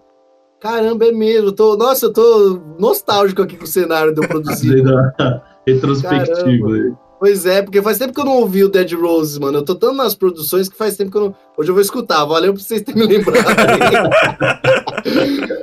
Mas aí ficou bem na vibe. Aí eu tinha aquela foto que eu tava aqui e tal. E aí eu editei. E aí depois eu fui procurar distribuidora, porque eu sempre lancei com os artistas, né? Sim. Aí só chegava lá a notificação. Aí depois eu fiz o código de distribuidora, que foi outro bagulho que eu comecei a aprender.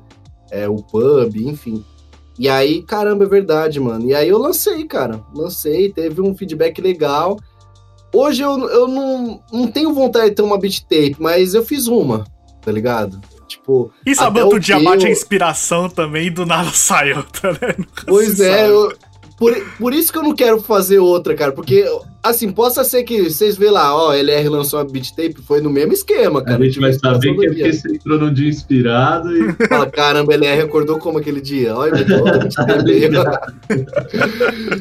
E aí foi isso, mano. Foi isso. É, cara, foi muito louco mesmo. E eu até pensei em fazer um Dead Roses parte 2. Só que o, o sentimento daquela produção foi tão genuíno que eu falei, mano, eu não quero forçar, tá ligado? Foi tipo uma música de, de feeling mesmo. Se você escutar, é uma. Parece que é um pouquinho comercial, ele é meio introspectivo, ele é tipo na contramão dos bagulho. Enfim. E aí o Dead Rose foi feito assim, mano. Tipo, acordei inspirado. Aquele dia que o beatmaker acorda. Nossa, fino. Pronto pra fazer. Você é louco, é, eu olho o seu SoundCloud, eu, ontem mesmo você postou stories, né, falando dos, dos seus beats no SoundCloud, eu falei, mano, quanto é? Tipo, 600 à venda? 600, Irmão, mano. mano. é muito beat, é muita coisa. E aquilo só de SoundCloud, né, sem contar o que você faz Só. com os outros artistas, o que que faz nos seus É. projetos solo. Então, tipo, lá é diretamente pra vender no SoundCloud. Sem E, falar que a DM dele tá lotada, né? Ô, mano, caramba, ó, eu vou falar pra você. Quando a gente lançou aquecer na nave, meu celular travou, mano. A primeira vez, cara. Nossa, era plum, plum, plum, meia-noite ainda, né? Porque o Dance também, mano, é marqueteiro demais, cara.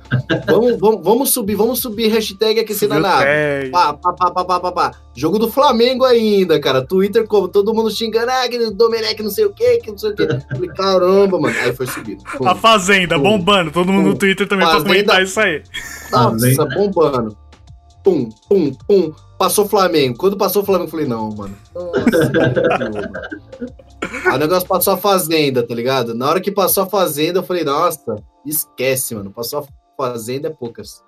E aí, acho, ó, como a gente tem o, a paradinha do Spotify, o aplicativo, a gente consegue ver é, quem tá escutando a gente na hora, tá ligado? É, quer ver? Eu vou até fazer ao vivo pra vocês verem aqui, ó. Quanto, quanto o pessoal tá escutando nós aqui. E aí, cara, chegou é, na hora, tipo, tinha umas 4 mil pessoas, o bagulho assim, eu falei, nossa, mano, que bagulho doido, cara. E, pô, tem 106 pessoas, não sei se vai dar pra ver aqui. Tem 106 pessoas Deu ver, escutando deu na hora ver. aqui.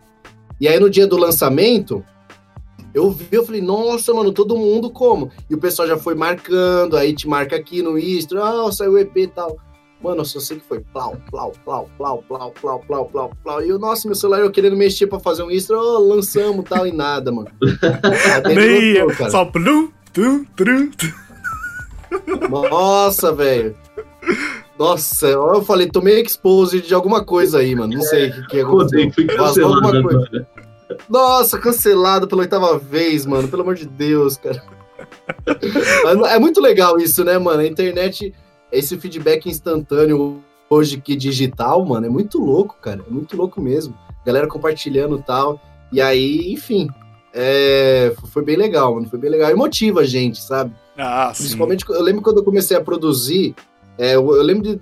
Eu não lembro o nome do artista, mas eu sei que foi um som que bateu na época. Eu acho que ele nem faz som aí mais, enfim.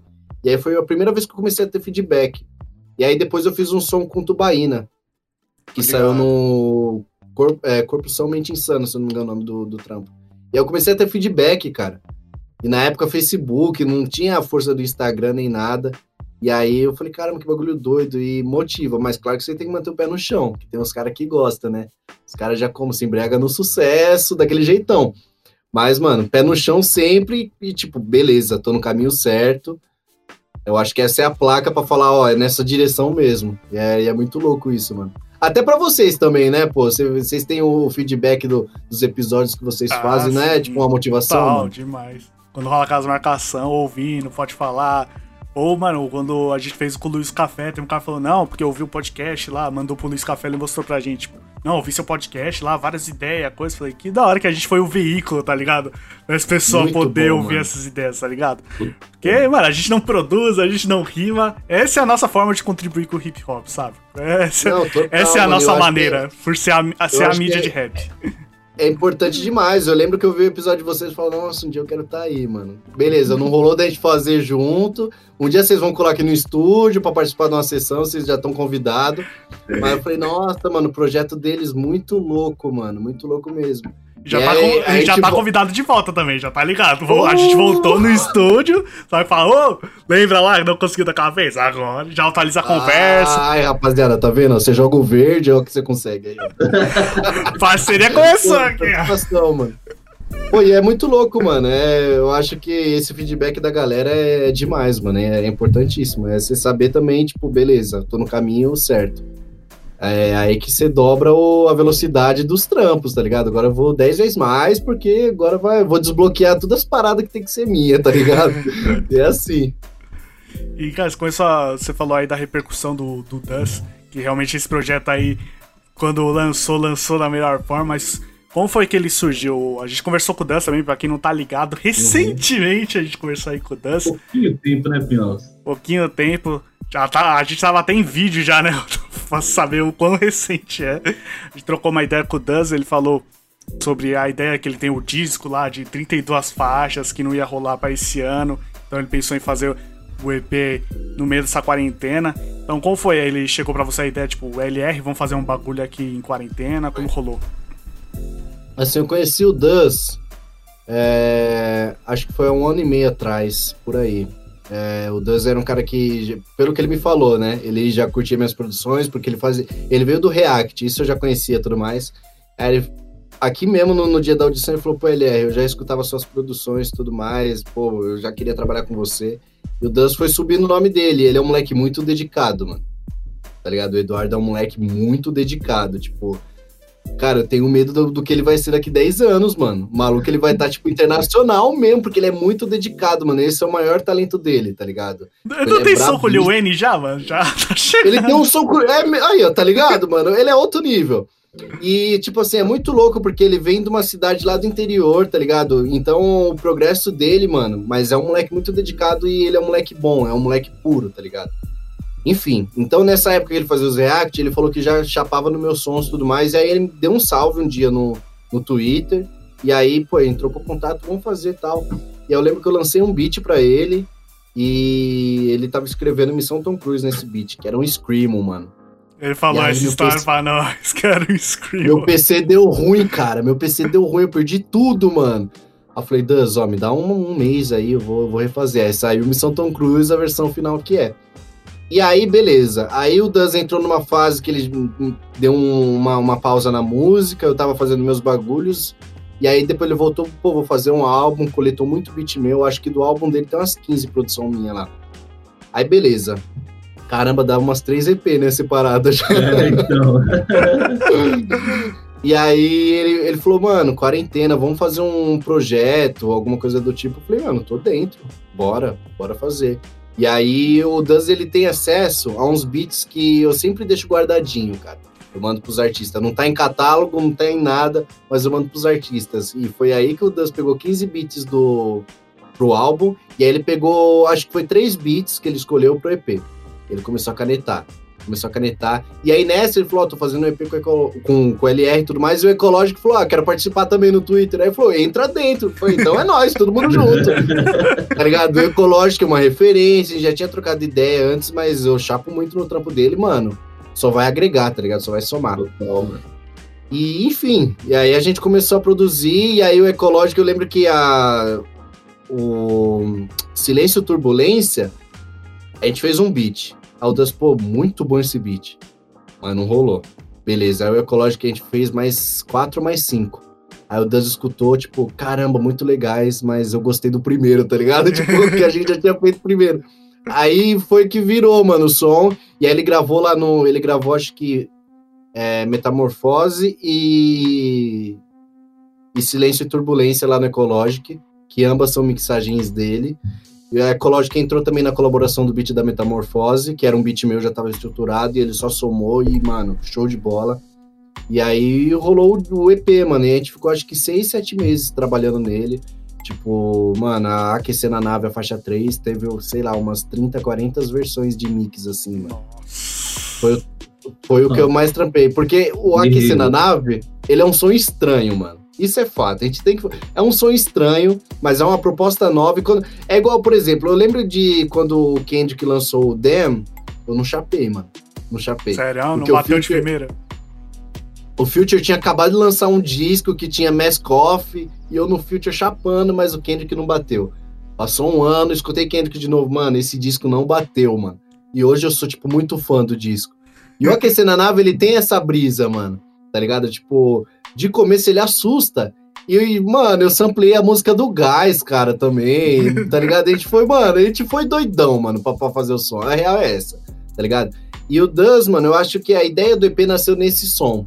Que eu, eu lembro que ele escolheu esse beat, que eu, mano, tinha uns beats muito louco. E ele escolheu esse beat e falou, mano, esse aqui é brisa, hein, mano? Esse aqui eu vou fazer um bagulho louco. E ele que ditou o Aquecer na Nave, o EP, tá ligado?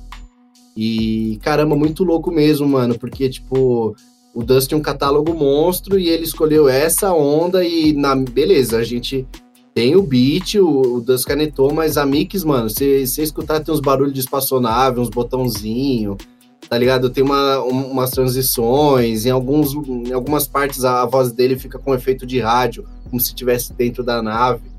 E essa é a responsabilidade do produtor, mano, você entrar dentro do projeto, tá ligado? E aí, mano, eu tive que viver como se eu estivesse numa nave durante a produção, mano, e botar não, não só o conceito, mas entrar na Mix, falar pra Mix, ó, vai ser desse jeito, papapá, papapá, papapá. Dan, o que, que você achou? Mano, não chapei. Vamos refazer.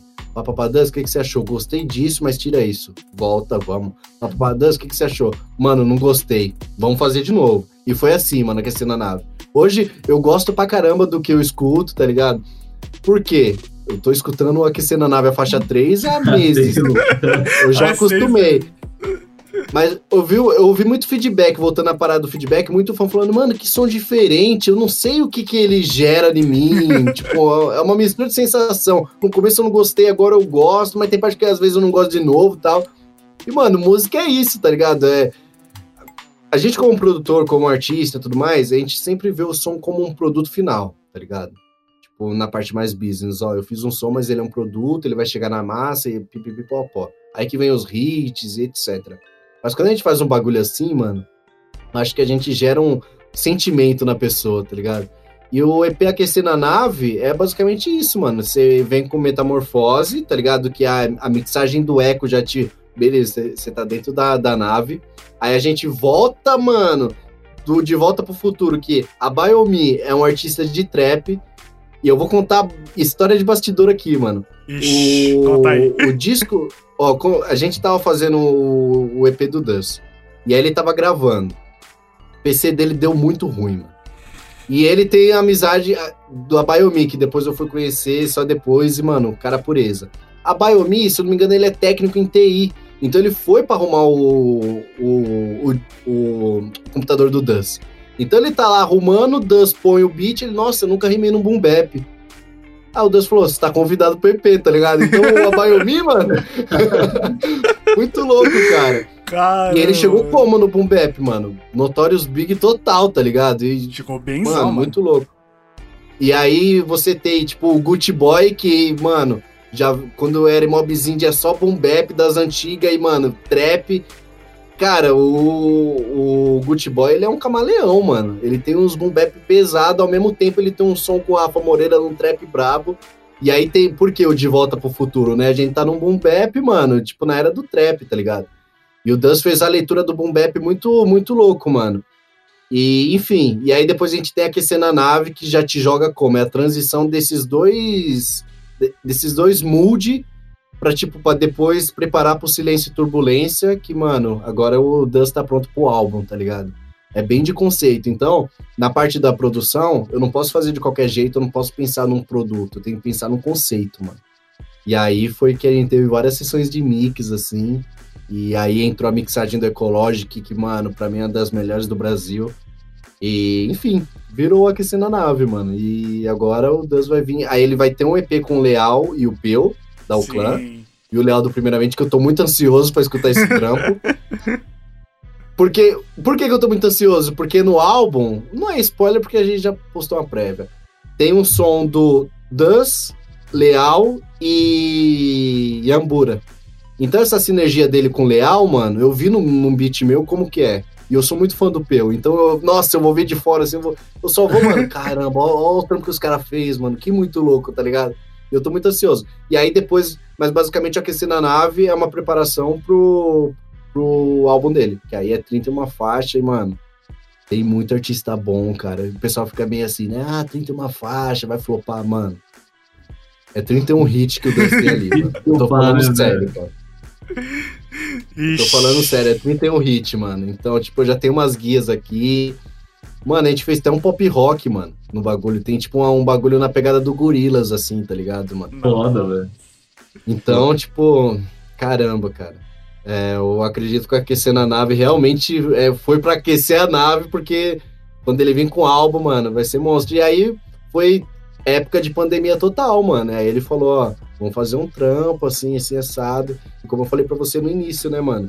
É, não tava tendo fluxo de estúdio nem nada, então eu peguei esse trampo. Pô, legal, mano. É, enquanto todo mundo tá em casa, eu tô dando continuidade no meu trabalho aqui e tudo mais. E ao longo do processo a gente foi criando um monstro, mano. E aí saiu a questão na nave, o tão aguardado. Pô, eu acho da, muito da hora isso, porque é um disco que você fala, tipo, é o EP preparando para um outro. Mas olha só como só o EP, Sim. quatro faixas, tem todo um conceito direitinho, Total. Bonitinho. Não é feito, tipo, na hora, ah, manda quatro beats pra nós, eu rimo em quatro e a gente lança quatro Não. e, tipo, aqueceu. Mano, isso, isso que eu acho da hora, mano. Trabalho com conceito, trabalho com, com seriedade. Por isso. Acho que, mano, o resultado, essa recepção, tudo, vem por causa disso aí, de todo esse trampo. O pessoal sente, o pessoal ah, quando mano, ouve sente, quando tá, tem, tem o coração lá dentro do projeto, tá ligado? Isso total, é, e, a, e, as linhas que o Duz botou no, no EP, mano, cara, é. Tipo assim, é, tem uma parte. O Duz. É muito louco essa ligação que a gente tem, porque minha, é, minha filha nasceu no dia 25 e o filho dele nasceu dois dias depois, assim, tá ligado? Ele falou pra gente, mano. então, o que acontece, mano? Dois recém-pais aí fazendo um, um, trampo. Então, tem muita linha que eu, que eu me identifico, tipo, é, pô, o Dan veio de uma família humilde, eu também vim de uma família humilde. Então, quando eu tinha aniversário, mano, nossa, pra mim era muito legal, tá ligado? E aí ele acha que é na Silêncio Turbulência que ele fala: Meu filho fez um ano e teve bolo. Tipo, é, para algumas famílias, isso é uma linha dispersa. Mas pra gente, mano, tem um peso, tá ligado? Tipo, é, Mito foi meu pai, é, criou a gente sendo pobre, tá ligado? Tipo, Mito foi minha mãe, criou o filho, tipo, quatro sendo homem. Tipo, mano, é muito pesado os bagulho. E ao mesmo tempo que são ideias certeiras, mano, tipo, introspectiva, que muita pessoa se identifica, o bagulho bate, mano, tá ligado? Tipo, você escuta tranquilo no show. Metamorfose, mano, tipo, é o Dan desabafando. Mas, mano, é um som que no show ninguém fica parado, tá ligado? Silêncio turbulência, mano. Tipo, é, é um bagulho introspectivo, mano. Você tá ouvindo o coração do Dan, você não tá escutando ele falar da boca para fora, tá ligado? Então, foi muito louco isso e eu quis ter a, a maior responsabilidade, mano, tá ligado? Eu, eu fui, tipo, a sensibilidade com, com esse disco foi. Por mais que é um EP, eu, eu vejo muito como um disco, mano. Tá ligado? Porque eu sou acostumado a consumir os discos conceitual, que tinha uma história, por mais que é quatro faixazinha, mano. Cara, você é o que? É 15 minutos de, de trampo, mas você fala, nossa, velho. Tá ligado? É um universo, assim. É e menos é que um louco, Poetas mano. no Topo e é um universo. em mano, é duração é de doido, tempo. Cara. Doido demais. É muito doido. E é um dos projetos, assim, que eu tive mais prazer em trabalhar, mano. Porque eu sempre fui um produtor muito de, de fazer é, EP colaborativo, né? Então eu tenho o Delator V, eu tenho um com um artista também chamado Shazam, muito bom, que foi o primeiro EP colaborativo. Eu tenho um com o Zemaru, eu tenho um com o Scoopy. Só que esse com o Duz, não falando que os outros foram ruins, porque, mano, eu acho que eu não, eu não estaria hoje onde eu tô na questão conceitual se eu não tivesse feito o prólogo do Zemaru, se eu não tivesse feito de alma com o Scoopy. Então, tipo assim, é, eu acho que um trampo ele vai enriquecendo você para você ter aquele amadurecimento musical para quando você pegar a oportunidade da sua vida, assim, tá ligado? E o Aquecendo a Nave foi isso, mano. Então, foi, foi uma construção desde o primeiro EP que eu fiz, é o que eu fiz com o Delator V e tudo mais, eu aqueci na nave, beleza, ó, beleza, eu vou ser um produtor, eu vou ter que fazer o conceito disso, mas não é ficar só na ideia, eu vou ter que jogar para mix, eu vou ter que pô, é, fazer edição dessa forma, eu vou ter que adicionar timbre na pós-produção também. Enfim, cara, mas foi muito legal, é um projeto que eu tenho muito orgulho, assim, sabe? É, é um projeto de sentimento mesmo, mano. Pô, que demais, que demais. E eu quero ouvir agora seu álbum, tô vendo aí vários monstros no Tá seu vindo, estúdio. Lindo. Eu só tô de olho, ele aí. Só tô de olho ali. Toda vez que você posta ali, hum, será que vai estar no disco? É Clinco, É. Buda, é avassalador. Falei, mano, O Vitinho, mano! o que que o LR tá aprontando, mano? Eu quero muito saber. Caramba, mano. Vitinho, cara. Vitinho, mano. Fala. Vitinho tá no álbum. Fala aí sobre esse disco, o que você pode falar. Eu sei que você tá Vamos lá. trabalhando nele. A gente gosta de spoilers? Gosta, né, Rodolfo? Gostar, Adora. Pinholas, adora. Se quiser entregar, estamos a, a- a disponível. Vamos lá. Sem crise nenhuma, vamos lá. É, o álbum chama Sinergia. Até o momento é esse nome, tá? Está em É. construção, em development, né? Pode ter Pois é. Pois é. À- Às vezes os caras vão usar essa entrevista e falar: Ó, o álbum da LR chama isso? Ó, chamava Sinergia antigamente. Você sabia que o álbum é Manda a mesa a referência, mano. Mas vamos lá, o álbum, mano. É. Caramba, foi muito louco. Vou, vou contar a ideia do álbum. É, teve uma sessão. Dus, Gucci Boy e Young Neguka, que é um moleque que tá vindo brabo do trap. A gente fez um som. Eu- aí os caras falaram, mano, é single seu, a gente vai te dar esse som. Eu falei, ah, beleza. Agradecido e interessante. E aí, depois eu tive uma sessão com o Queller, que ele veio e deixou mais uma música. E aí ele falou, vai pra um álbum seu, vai pra um EP, e eu fiquei tipo, caramba, né, tem essa possibilidade. Eu falei, ah, eu tô fazendo um single, tá? Ele falou, ah, demorou. Aí ele deixou só uma partezinha dele, um beat desse tamanho, ele deixou só a parte dele que, mano, roubou a cena, que ainda tá na mão do Solano, tá? Então o bagulho vai vir R&B Classic. E aí, e aí, beleza. Depois eu tive, no dia da- do lançamento do Aquecer na Nave, na foi numa quinta-feira, tive sessão com o Yambura e o Clean. E aí eu falei, mano, eu posso fazer um álbum, cara. Eu posso não, eu tenho que fazer. E aí começou a vir um fluxo de artista. E aí foi, depois veio o Cabal, foi numa track da Pro Hip Hop mesmo, veio o Cabal, é, que agora é Pro Hip Hop, mas tem um grupo que é o Astro, né? Então veio o Cabal, Burnow, é, A carrasta, né? Clean, Acarrasta. É, foi esse o time.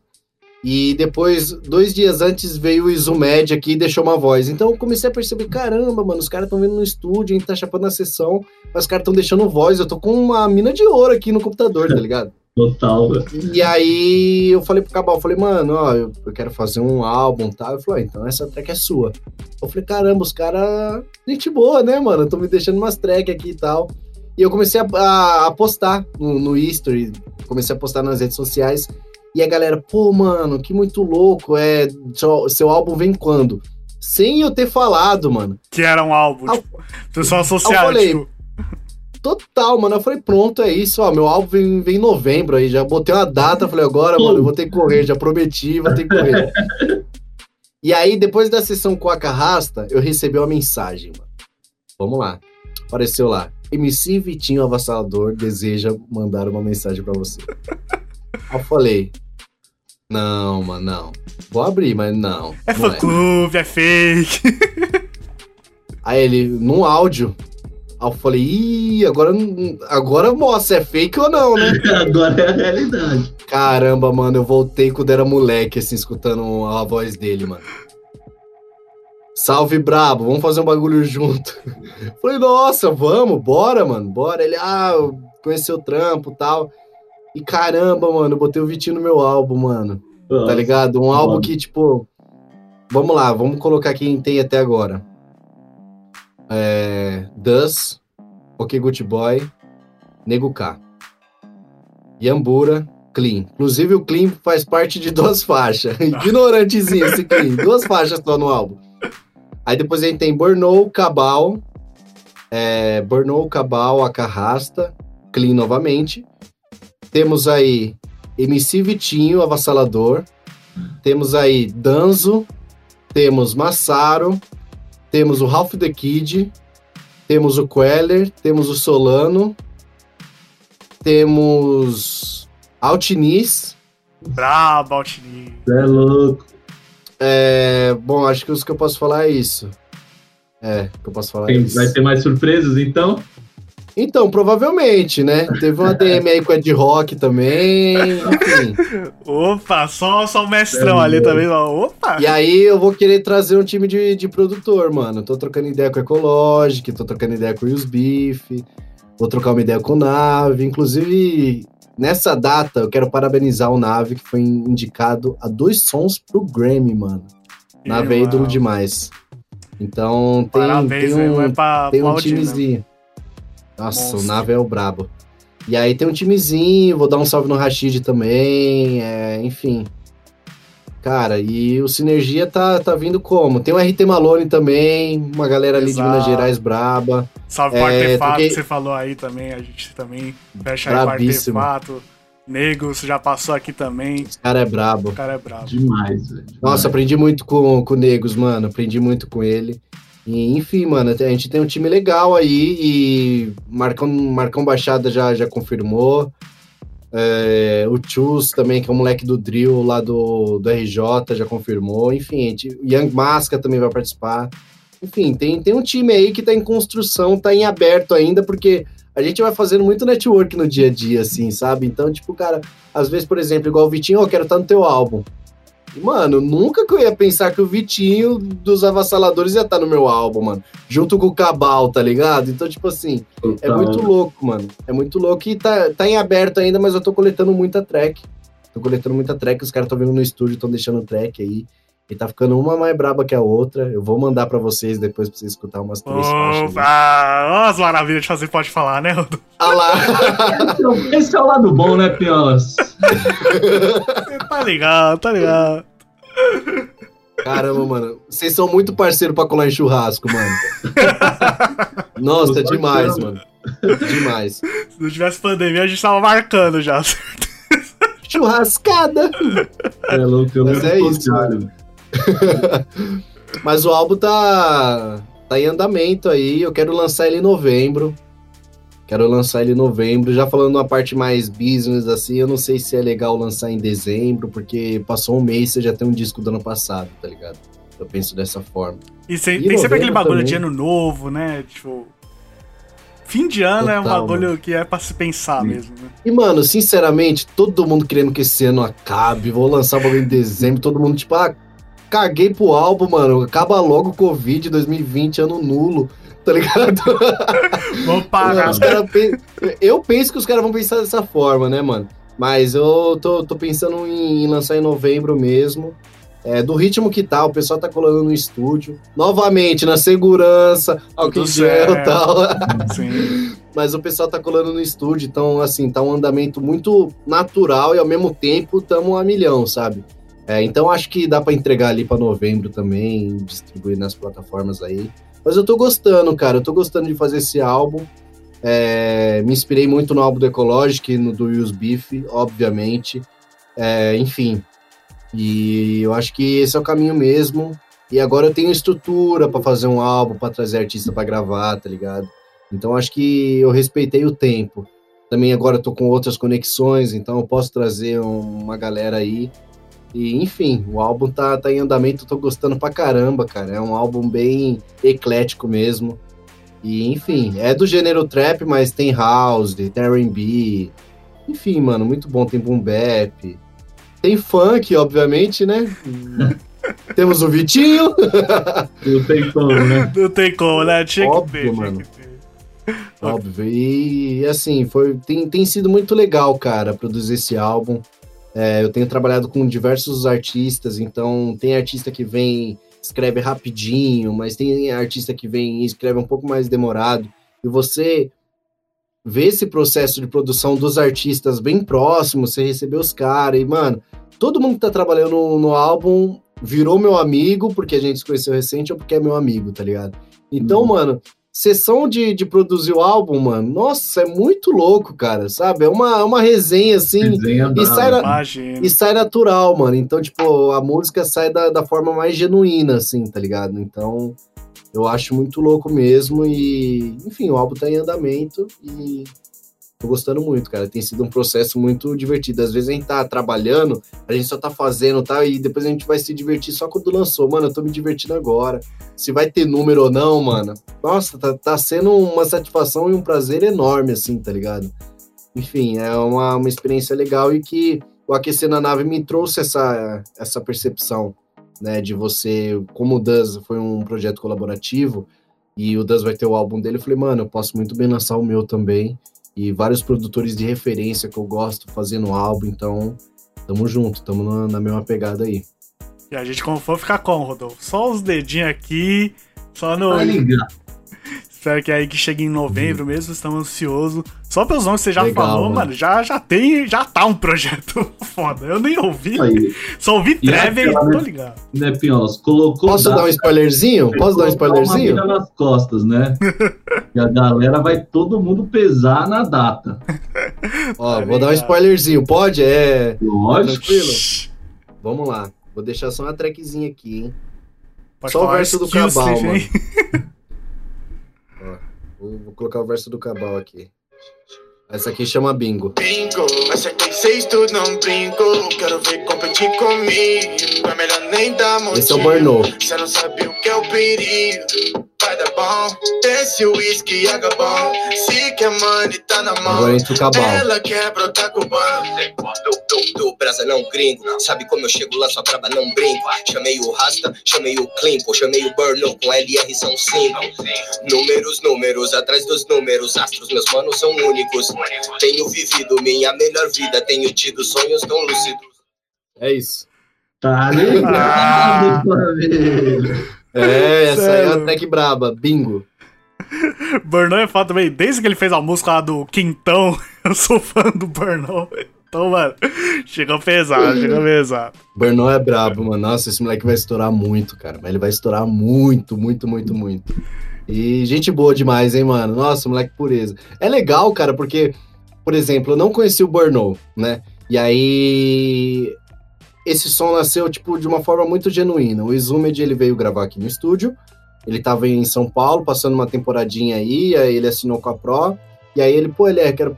A gente já tinha se trombado antes, a gente fez um som, que é Frango Frito, que é eu, mas saiu pro trampo do Delator V, Negos e o Izumed. Então a gente já tinha se trombado numa sessão na época que eu era da Artefato. E aí, beleza. Ele colou pra São Paulo de novo, eu já tô trabalhando aqui na Outro Som Records e tudo mais. Cola, vamos fazer um bagulho. E ele veio com a produtora dele, que é a produtora da Pro Hip Hop, e ela falou: Ó, na semana eu quero trazer uns artistas aí pra você trabalhar junto. Falei, bora, interessante. E aí ela trouxe esse time, mano. Então, tipo assim, conheci o Bornão na sessão. E nossa, mano, moleque. Nossa, foi uma experiência muito louca, mano, pra mim. Tá ligado? A maneira como ele grava, mano. Tipo, a maneira como ele cria. Eu vi ele canetando na hora. Assim, eu falei, nossa, mano, esse moleque é muito fora da caixa, mano. Tá ligado? Esse moleque é muito além. Então, tipo, questão de tempo pra ele tá, mano, top 3 BR fácil, mano. O Bornão é brabo. E gente boa também, eu acho que é o mais importante. Você pode ser o maior artista, mas se não for gente boa, Total, velho. Já cai demais o Total. conceito, né, tio? Já, não importa quanto você rima, já, já começou errado. É, piora a qualidade Total. do artista. Não sei porquê, velho. Você, tipo, você conhece o cara, o cara é um cuzão, você fala, ah, mano, nem vou ouvir seu som mais. velho. É, nossa, mano, eu já tive umas experiências assim. E é muito louco, porque os caras das antigas, mano, sempre foi os caras mais gente boa comigo, tá ligado? Não que os nova era não seja, tipo, tem muita molecada boa, igual eu falei, o Burnout e tal. Mas os caras das antigas que eu pensei que eles iam, tá ligado? Ia meter uma marra Ser comigo, marrento, lá, né? eu ser produtor novo e tal. Mano, os caras mais gente boa, cara, tá ligado? Tipo, mano, a maneira como o Ed Rock me trata, assim, pô, parece. Eu não vou falar que parece um tio, porque eu vou chamar ele de velho. Mas parece muito um irmão mais velho, assim. Tá, talvez a lógica eu chame ele de velho ao mesmo tempo. Mas parece Deu muito. pra entender, deu pra bem, entender. o velho é experiente, não É, tá ligado? Mano, ele é um parceirão, tá ligado, mano? E, tipo, eu fiz uma sessão com ele, é, ele e o Dom Pichote, mano. Então, tipo assim, Nossa. caramba, foi, foi uma sessão muito braba e parece que eu tava trabalhando com os amigos de escola, mano. Tá ligado? Porque os caras te deixam tranquilão. E eu lembro muito que no dia eu tava produzindo no FL, e aí eu lembro que eu abri o FL Studio assim, e fez aquele barulhinho. Pliu! Aí o "Ô, é normal esse barulho aí e tal, porque eu acho que ele nunca produziu no FL, né, mano? Eu, é normal, eu mostrei o beat pra ele e tal, e nunca que eu pensei que eu ia ter esse diálogo, tá ligado? Com o Rock, assim. E é muito louco, mano. E assim, é, eu, eu acho muito legal quando você tem essa. é, não, não digo intimidade, mas essa conexão com o artista, tá ligado? Tipo, é, o Duz mesmo, ele cola no estúdio, mano. A gente fica trocando uma ideia, dando risada e pum, a gente tem uma música, tá ligado? Com a Rock foi a mesma coisa. Colou no estúdio, ouviu os beats, a gente ficou trocando ideia, mano. E pum, a gente tinha cortina de ferro, tá ligado? Então, é muito legal, mano. Eu- igual eu falo, eu faço música com os amigos, mano. Eu faço música, até com cliente mesmo que vem gravar comigo, a gente desenvolve mó, mó amizade, assim, porque eu acho que no final do dia, mano, é isso que vale, tá ligado? Não, não sei, cara. Na minha, na minha opinião, é isso, tá ligado? Então, tipo, tem, tem sido muito maneiro. Voltando agora pro álbum. Essa, essa produção do álbum tem sido muito maneiro, tenho feito amizade com os artistas. Mano, o Vitinho, o Vitinho Avassalador, mano. Nossa, parece que eu conheço ele de quebrada há muitos anos, mano. Tá ligado? A gente foi, a gente teve até, a gente foi comer, foi ontem, antes de ontem que a gente teve uma sessão, a gente foi comer um pastel ali na pastelaria, mano. Fala pro Lucas, nem pro LR, pro Lucas que ouviu o Dig pela primeira vez, você ia comer um pastel com o Vitinho trocando uma ideia, tá ligado, mano? Nossa.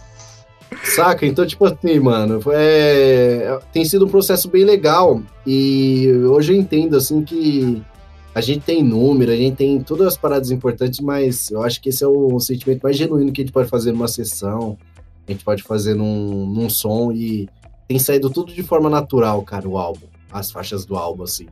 Porque basicamente eu chamo os caras pra trocar ideia, mano. E aí quando a gente vai ver, tem uma música. Então o álbum por isso que chama sinergia, que o conceito da sinergia, o significado, se não me engano, é quando várias pessoas se juntam para fazer um algo em prol de alguma coisa, assim, tá ligado? E aí eu pensei muito nisso porque, mano, a gente tá. Os caras colam no estúdio, grava, a gente troca ideia. E os caras, pô, ó, LR, a track é sua tudo mais. Os caras deixam uma tag aí pra mim. Então tem sido realmente uma sinergia, mano, tá ligado? E o, o nome nasceu por causa do- da ideia que o Rodrigo Zin, eu tava trocando ideia com ele, ele vai participar do álbum também, e ele falou um bagulho da, de sinergia, e aí veio a ideia e eu falei, nossa, casa perfeitamente. Como que é os bagulho natural, né? Vai saindo na- natural. Ele trocou ideia, a gente nem tá falando de música, mano, a gente tava trocando uma ideia, ele falou de sinergia, e é tipo, é o conceito do álbum, mano. É todo mundo junto, como se fosse amigo de escola mesmo, vamos fazer um som, vamos. E aí a gente tem um álbum aí, mano. Tudo acontece quando tem que artistas acontecer, bravos. né? É isso. Total, mano. Como total, cara. Ó, se eu pensasse há anos atrás, eu vou ter o, ca- o Cabal no meu disco, mano, eu ia falar, não, é mentira. Eu vou ter o Vitinho, mano, não é mentira. Mas o bagulho co- aconteceu de uma forma tão genuína que, tipo, mano, é, você tem que entender a naturalidade e só deixar fluir, tá ligado? Então, o álbum Sinergia é isso, mano. Já diria Xande de Pilares, deixa acontecer naturalmente. melhor coisa. Sacou da melhor referência, mano. Do nada. Não, é perfeito. Rodela cirúrgica com você, isso é louco. Mano, caramba, o Rodolfo é o melhor, hein, mano. Eu gostei desse cara, mano. Ô, nós tem que fazer um churrasco, todo mundo junto, mano. Não, pelo amor de Deus. Caramba, o Rodolfo, depois das duas latinhas, deve ser o, mano. Nossa, é o brabo, mano. Ai, cara. Caramba, que legal, mano. Nossa, satisfação da hora, mano, trocar ideia com vocês. Nossa, Maneiro é louco, demais, mano. É. Imensa, mano. Pra encerrar aqui os trabalhos, tem uma pergunta padrão que a gente faz pra todo convidado. Mano, você já tá realizando tanto feat que eu não sei nem o que, que você vai responder. Mas fala pra nós, Rodelas. É, não, tudo que ele falou já agora nem tem essa pergunta mais, né? A pergunta seria qual o fit dos sonhos? Com que artista você quer ter a oportunidade de trabalhar que você ainda nunca trabalhou? E daí pode ser brasileiro, gringo, vivo ou morto. Mas a lista que você deu aí, pô, já. Já, já tá bem boa, mas tem alguém eu aí? tenho, tem uns caras que eu quero trabalhar, mano. Tem uns caras, por exemplo. Eu posso chutar muito, muito alto, mano. Chuta, é um cara pode que-. Nossa. Mano, ó, Dave Grohl, mano. Nossa, se um dia eu trabalhasse com esse cara, eu acho que eu não trabalhei com ele ainda, porque no dia que eu trabalhar eu vou aposentar, tá ligado?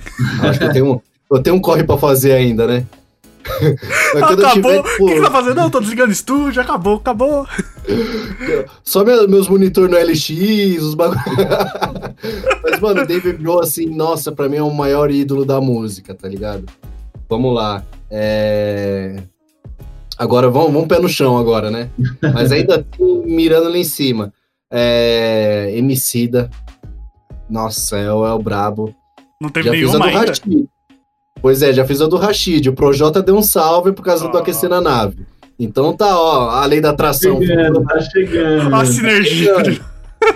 A, a sinergia, a sinergia. Exatamente. Então vamos lá. É, Emicida. Ahn, caramba, cara. Pô, de Ferreira, eu gosto muito dele, mano. Caramba, de Ferreira ia ser muito brabo, tá ligado? De Ferreira ia ser muito brabo. O disco do NX0 que mistura com rap, eu curto Mano, muito. Simples assim. Mano, esse, esse álbum dos caras lá, é, não sei o que lá, paralela, como que é, o do, do NX0, que é só com rap, velho. É muito É. foda esse Mano, álbum. aí eu te pergunto, quem é Linkin Park e Jay-Z perto disso? Não tem, Não mano. tem, mano, não É tem, MC da mano. Rincon Sapiência, é Fred Gibbs, é... Corrupt lá de, mano, Dog Pound, Snoop Dogg. Eu Falei, mano, como? Total, chorão, mano. O próprio chorão, Gabriel Pensador, tá ligado? É muita louco. gente. E- Esse, Mano, e- esse é. Esse eu curto. Nossa, muito bom, cara, muito bom. E aí, tipo, eu gosto muito da musicalidade dele. E vamos colocar mais um? Caramba, se eu produzisse o trilha sonora do gueto, o moleque de seis anos que comprou o Ah, primeiro. não. Nossa. Aí ia ser feelings, aí ia mexer aqui demais. Mano, velho, eu, eu acho que nessa sessão eu ia ter que trazer um técnico pra ele fazer os bagulho eu ficar só de fora, tipo assim. Nossa, o que tá acontecendo, né, mano? Eu só queria ver a vivência do Cascão, tá ligado? Como que ele é em estúdio. Puta, deve ser um bagulho muito foda, velho. Nossa, mano, muito bom. Colar ele e o Zequinha no estúdio, mano. Vamos fazer a braba, Nossa, mano. foda E eu demais. acho que esses caras, mano. É, eu sou fã, assim, eu deixo em aberto mesmo. Porque tem muito. Ó, Jong, eu sou fã, tá ligado? Matue mesmo, eu amei o último álbum dele. Mas esses caras eu acho que é tipo Big Picture, assim mesmo, tá ligado? É total, mano. E vamos colocar aí. po- Posso abrir uma exceção pra produtor também? Ô, Lógico. claro. Mano, sinceramente, o Timbaland, hein? Ah, Cadê o tico tico tio num beat seu? Eu quero ver.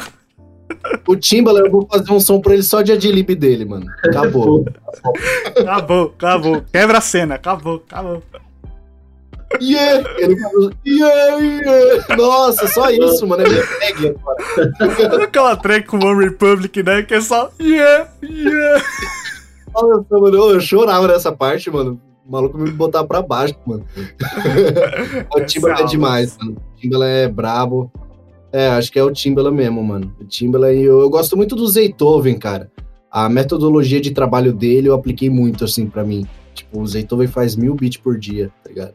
E aí, qual que é a definição dele? Tipo, ah, eu nunca sei qual que vai estourar. Só que ele faz mil beats, os mil estouram, então faz só uma collabzinha comigo, então, só uma. Tá ótimo.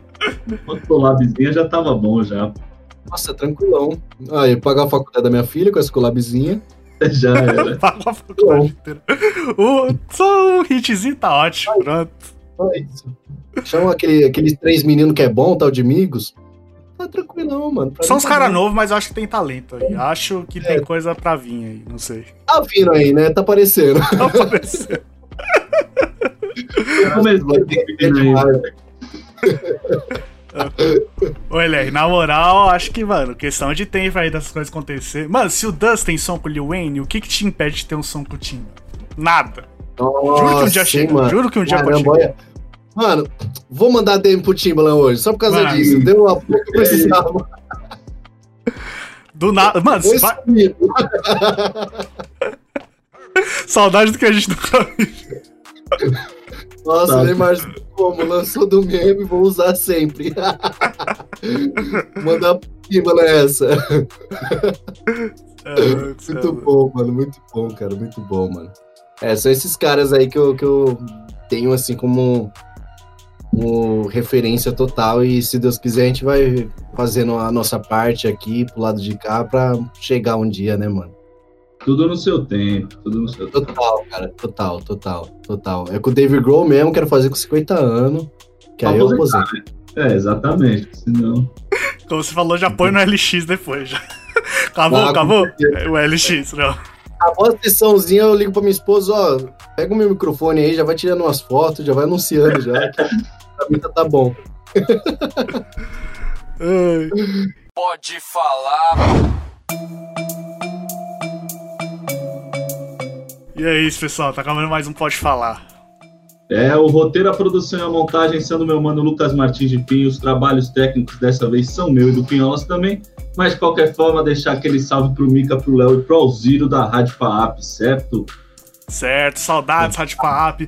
Pra quem não tá ligado, pra quem tá chegando agora nos nossos vídeos, a gente aí tem um trampo aí de. Estamos na edição 81, então são 80 anteriores aí. Vários foram gravados lá na faculdade, com áudio ó, tininho, bonito. A gente tava, mano, LR, a gente tava assim pra começar a gravar lá no estúdio, mas começou a pandemia. Eu tava vendo as postagens de você, eu falei, mano, eu quero muito um dia estar aí. Eu tô aqui, tô, tô realizado, mano, demais. Mas eu vi os negócios, nossa, Não, mas quando voltar em estúdio, você vai voltar com certeza, É. até porque o álbum vai ter lançado já. a lei da atração, tá vendo? Você põe o verde, ó, chama de novo. Tem que, tem que trabalhar a lei da atração aí, ó. Vai sair disco, a gente vai ter que conversar, vai ter que atualizar a conversa. É. A gente não, Aí, não pode Aí, fazer ó. nada, tem que atualizar. Igual os caras quando lançava álbum no Jô Soares, ia lá, tipo, três vezes por ano, lembra? É isso, mano. Caramba, muito cara de pau, né, mano? Olha, já, já logo saquei logo uma outra ida. Cê é louco. Quero agradecer nosso amigo LR Beats por colar aqui no nosso programa. Satisfação total que- pela conversa, agradeço, de verdade. Pô, mano, ainda Demais. saber que você acompanhava o projeto, ligado no nosso trabalho, mano, isso pra mim, pro Rodolfo, pode ter certeza que é. Caramba, Pô, mano, Tão Eu chegando. tô realizando, eu tô realizando uma meta aqui, mano, com vocês. É, Você é louco, a gente também, mano. certeza. Pode ter vir, certeza sei disso. lá. Mano, muito bom. E já, já aquele merchanzinho.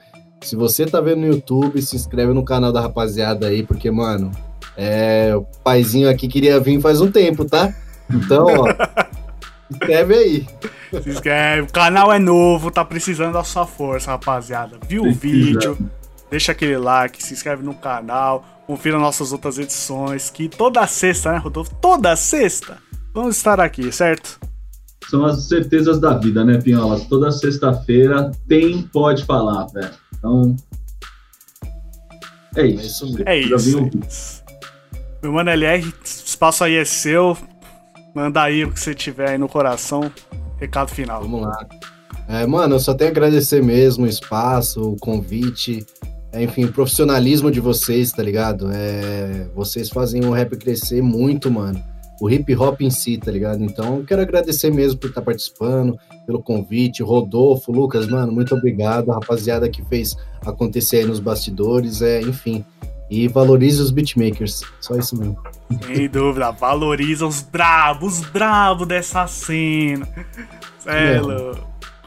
Precisa de mais valorização mesmo. Falou tudo, ele é. E é poucas. É, pô. Poucas, tá ligado? E é isso, família. Não deixa de ouvir as nossas edições e até semana que vem. Tá ligado? Tamo junto. Tamo Falou. junto, então, rapaziada. Tamo falou, junto. abraço.